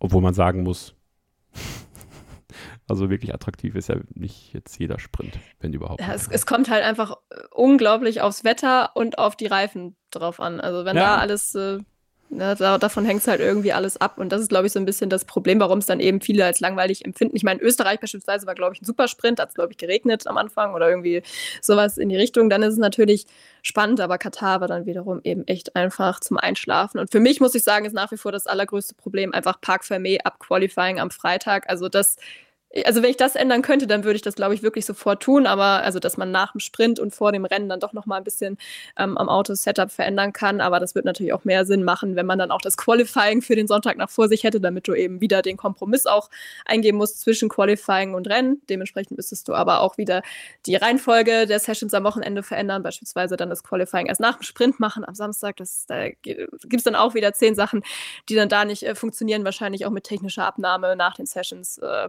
Fahrer, die weniger Risiko eingehen. Also ja, auch da für jedes Für gibt es irgendwie auch ein Wieder. Also sehr, sehr schwer, dann irgendwie guter Punkt, da aber. wahrscheinlich auch eine ideale zu finden, Lösung zu finden. Ja. Das ist ein super guter aber. Punkt, weil da müsstest du die Qualifikation echt verschieben. Dann würdest du vielleicht überlegen, dann machen sie die Qualifikation am Sonntagmorgen. Äh, aber was ist, wenn du dir da das Auto kaputt schießt? Ja, also ja. Kann man natürlich sagen, ist jetzt im dritten freien Training auch nicht anders. Dann hast du vielleicht auch die, wenn du dann Stimmt. die äh, Quali hast am Samstag, dann ist halt auch vorbei. Aber das Risiko in einem freien Training ist natürlich deutlich geringer als in, einer, genau. äh, in einem Sprint. Ne? Das ist ja auch logisch. Also, ja, aber das ist ein sehr, sehr guter Punkt. Auch die Reifensätze, die müssen ja auch angepasst werden. Dann, ja. ne? Also du musst ja dann de facto mehr Sessions quasi einbinden. Oder du musst es halt komplett neu formulieren, das ganze Rennwochenende. Aber dann frage ich mich halt, nehmen wir jetzt mal an, der Freitag würde gestrichen werden. So, wofür zahlst du die Kohle? Also es ist halt wirklich, du zahlst viel, viel Geld für ein Wochenendticket und wenn du jetzt nur für Samstag und Sonntag bezahlst und die, die reine Zeit auf der Strecke wird an einem Sprintwochenende nicht mehr, ja. Also du hast im Grunde eine sehr restriktive Zeit der, der Fahrer auf der Strecke. Also der Samstag ist halt, du hast halt dein Sprint-Shootout, das sind halt reduzierte Minuten und der Sprint ist halt auch ruckzuck vorbei, sag ich mal. Ne? Und wenn du drei freie Trainings hast, hast du halt sehr viel Streckenzeit. Du siehst die Autos viel auf der Strecke plus die Qualifikation. Rennen am Sonntag sowieso. Also ich glaube, da muss man halt viele Menschen und viele Entitäten glücklich machen und das wird halt sehr schwer. Ja, irgendwer wird immer auf der Strecke bleiben und im Zweifel glaube ich tatsächlich, dass, dass, wenn man bedenken muss, dass für die Sponsoren es auch wichtig ist, viel zu sehen zu sein. Und wo bist du viel zu sehen? Halt im Training im Grunde genommen. Also da hast du wirklich sehr viel Airtime für deine Sponsoren und sowas. Ja, bin ich sehr gespannt drauf, äh, ob aus diesen informellen Gesprächen halt auch was, was Formelles wird. Und dann werden wir ja, denke ich, auch bald mal eine Information bekommen, ob und wo und wie viele Sprintrennen nächstes Jahr stattfinden werden. Ja, bin ich dann auch sehr gespannt drauf. Ich hoffe sehr, dass es nicht zehn Stück werden, aber wir werden sehen. Ich glaube, Max Verstappen ist da auch ganz bei uns übrigens. Der hat ja auch gesagt, so ein, auch so ein Samstags Pole am Samstag oder so, gibt ihm gar nichts. Also, ähm, ja. Jetzt kann man böse formulieren, ja. was gibt ihm noch was, ne? Also, ja, ist es nicht so, dass er gut, nach ich meine, dafür kämpft er natürlich dann doch immer sehr hart noch drum. Ja, ja ich meine, also, möchte er immer noch, aber emotional ist er da anscheinend dem Ganzen nicht so verbunden. Bisschen ambivalent. Ja, so ist es. Aber wir haben noch die Hoffnung auf einen guten Sprint, guten letzten Sprint in dieser Saison, weil da haben die letzten beiden Jahre nicht enttäuscht in Brasilien. Ist ja jetzt echt schon das dritte Mal, dass der Sprint da stattfindet. Ähm, ja, hoffentlich dann nicht ohne Grund auch, dass dieser Ort gewählt wurde. Von daher ja, sind wir sehr gespannt, was dabei rauskommt. Die Sessionzeiten haben wir natürlich auch gleich noch für euch. Erstmal wollen wir aber noch die Tipps abholen. Stefan hat uns die glücklicherweise auch da gelassen. Und Kevin, in dem Zuge kannst du auch noch mal ähm, ja, den Abriss machen zum Kick-Tipp-Tippspiel vom vergangenen Wochenende und den Ergebnissen da.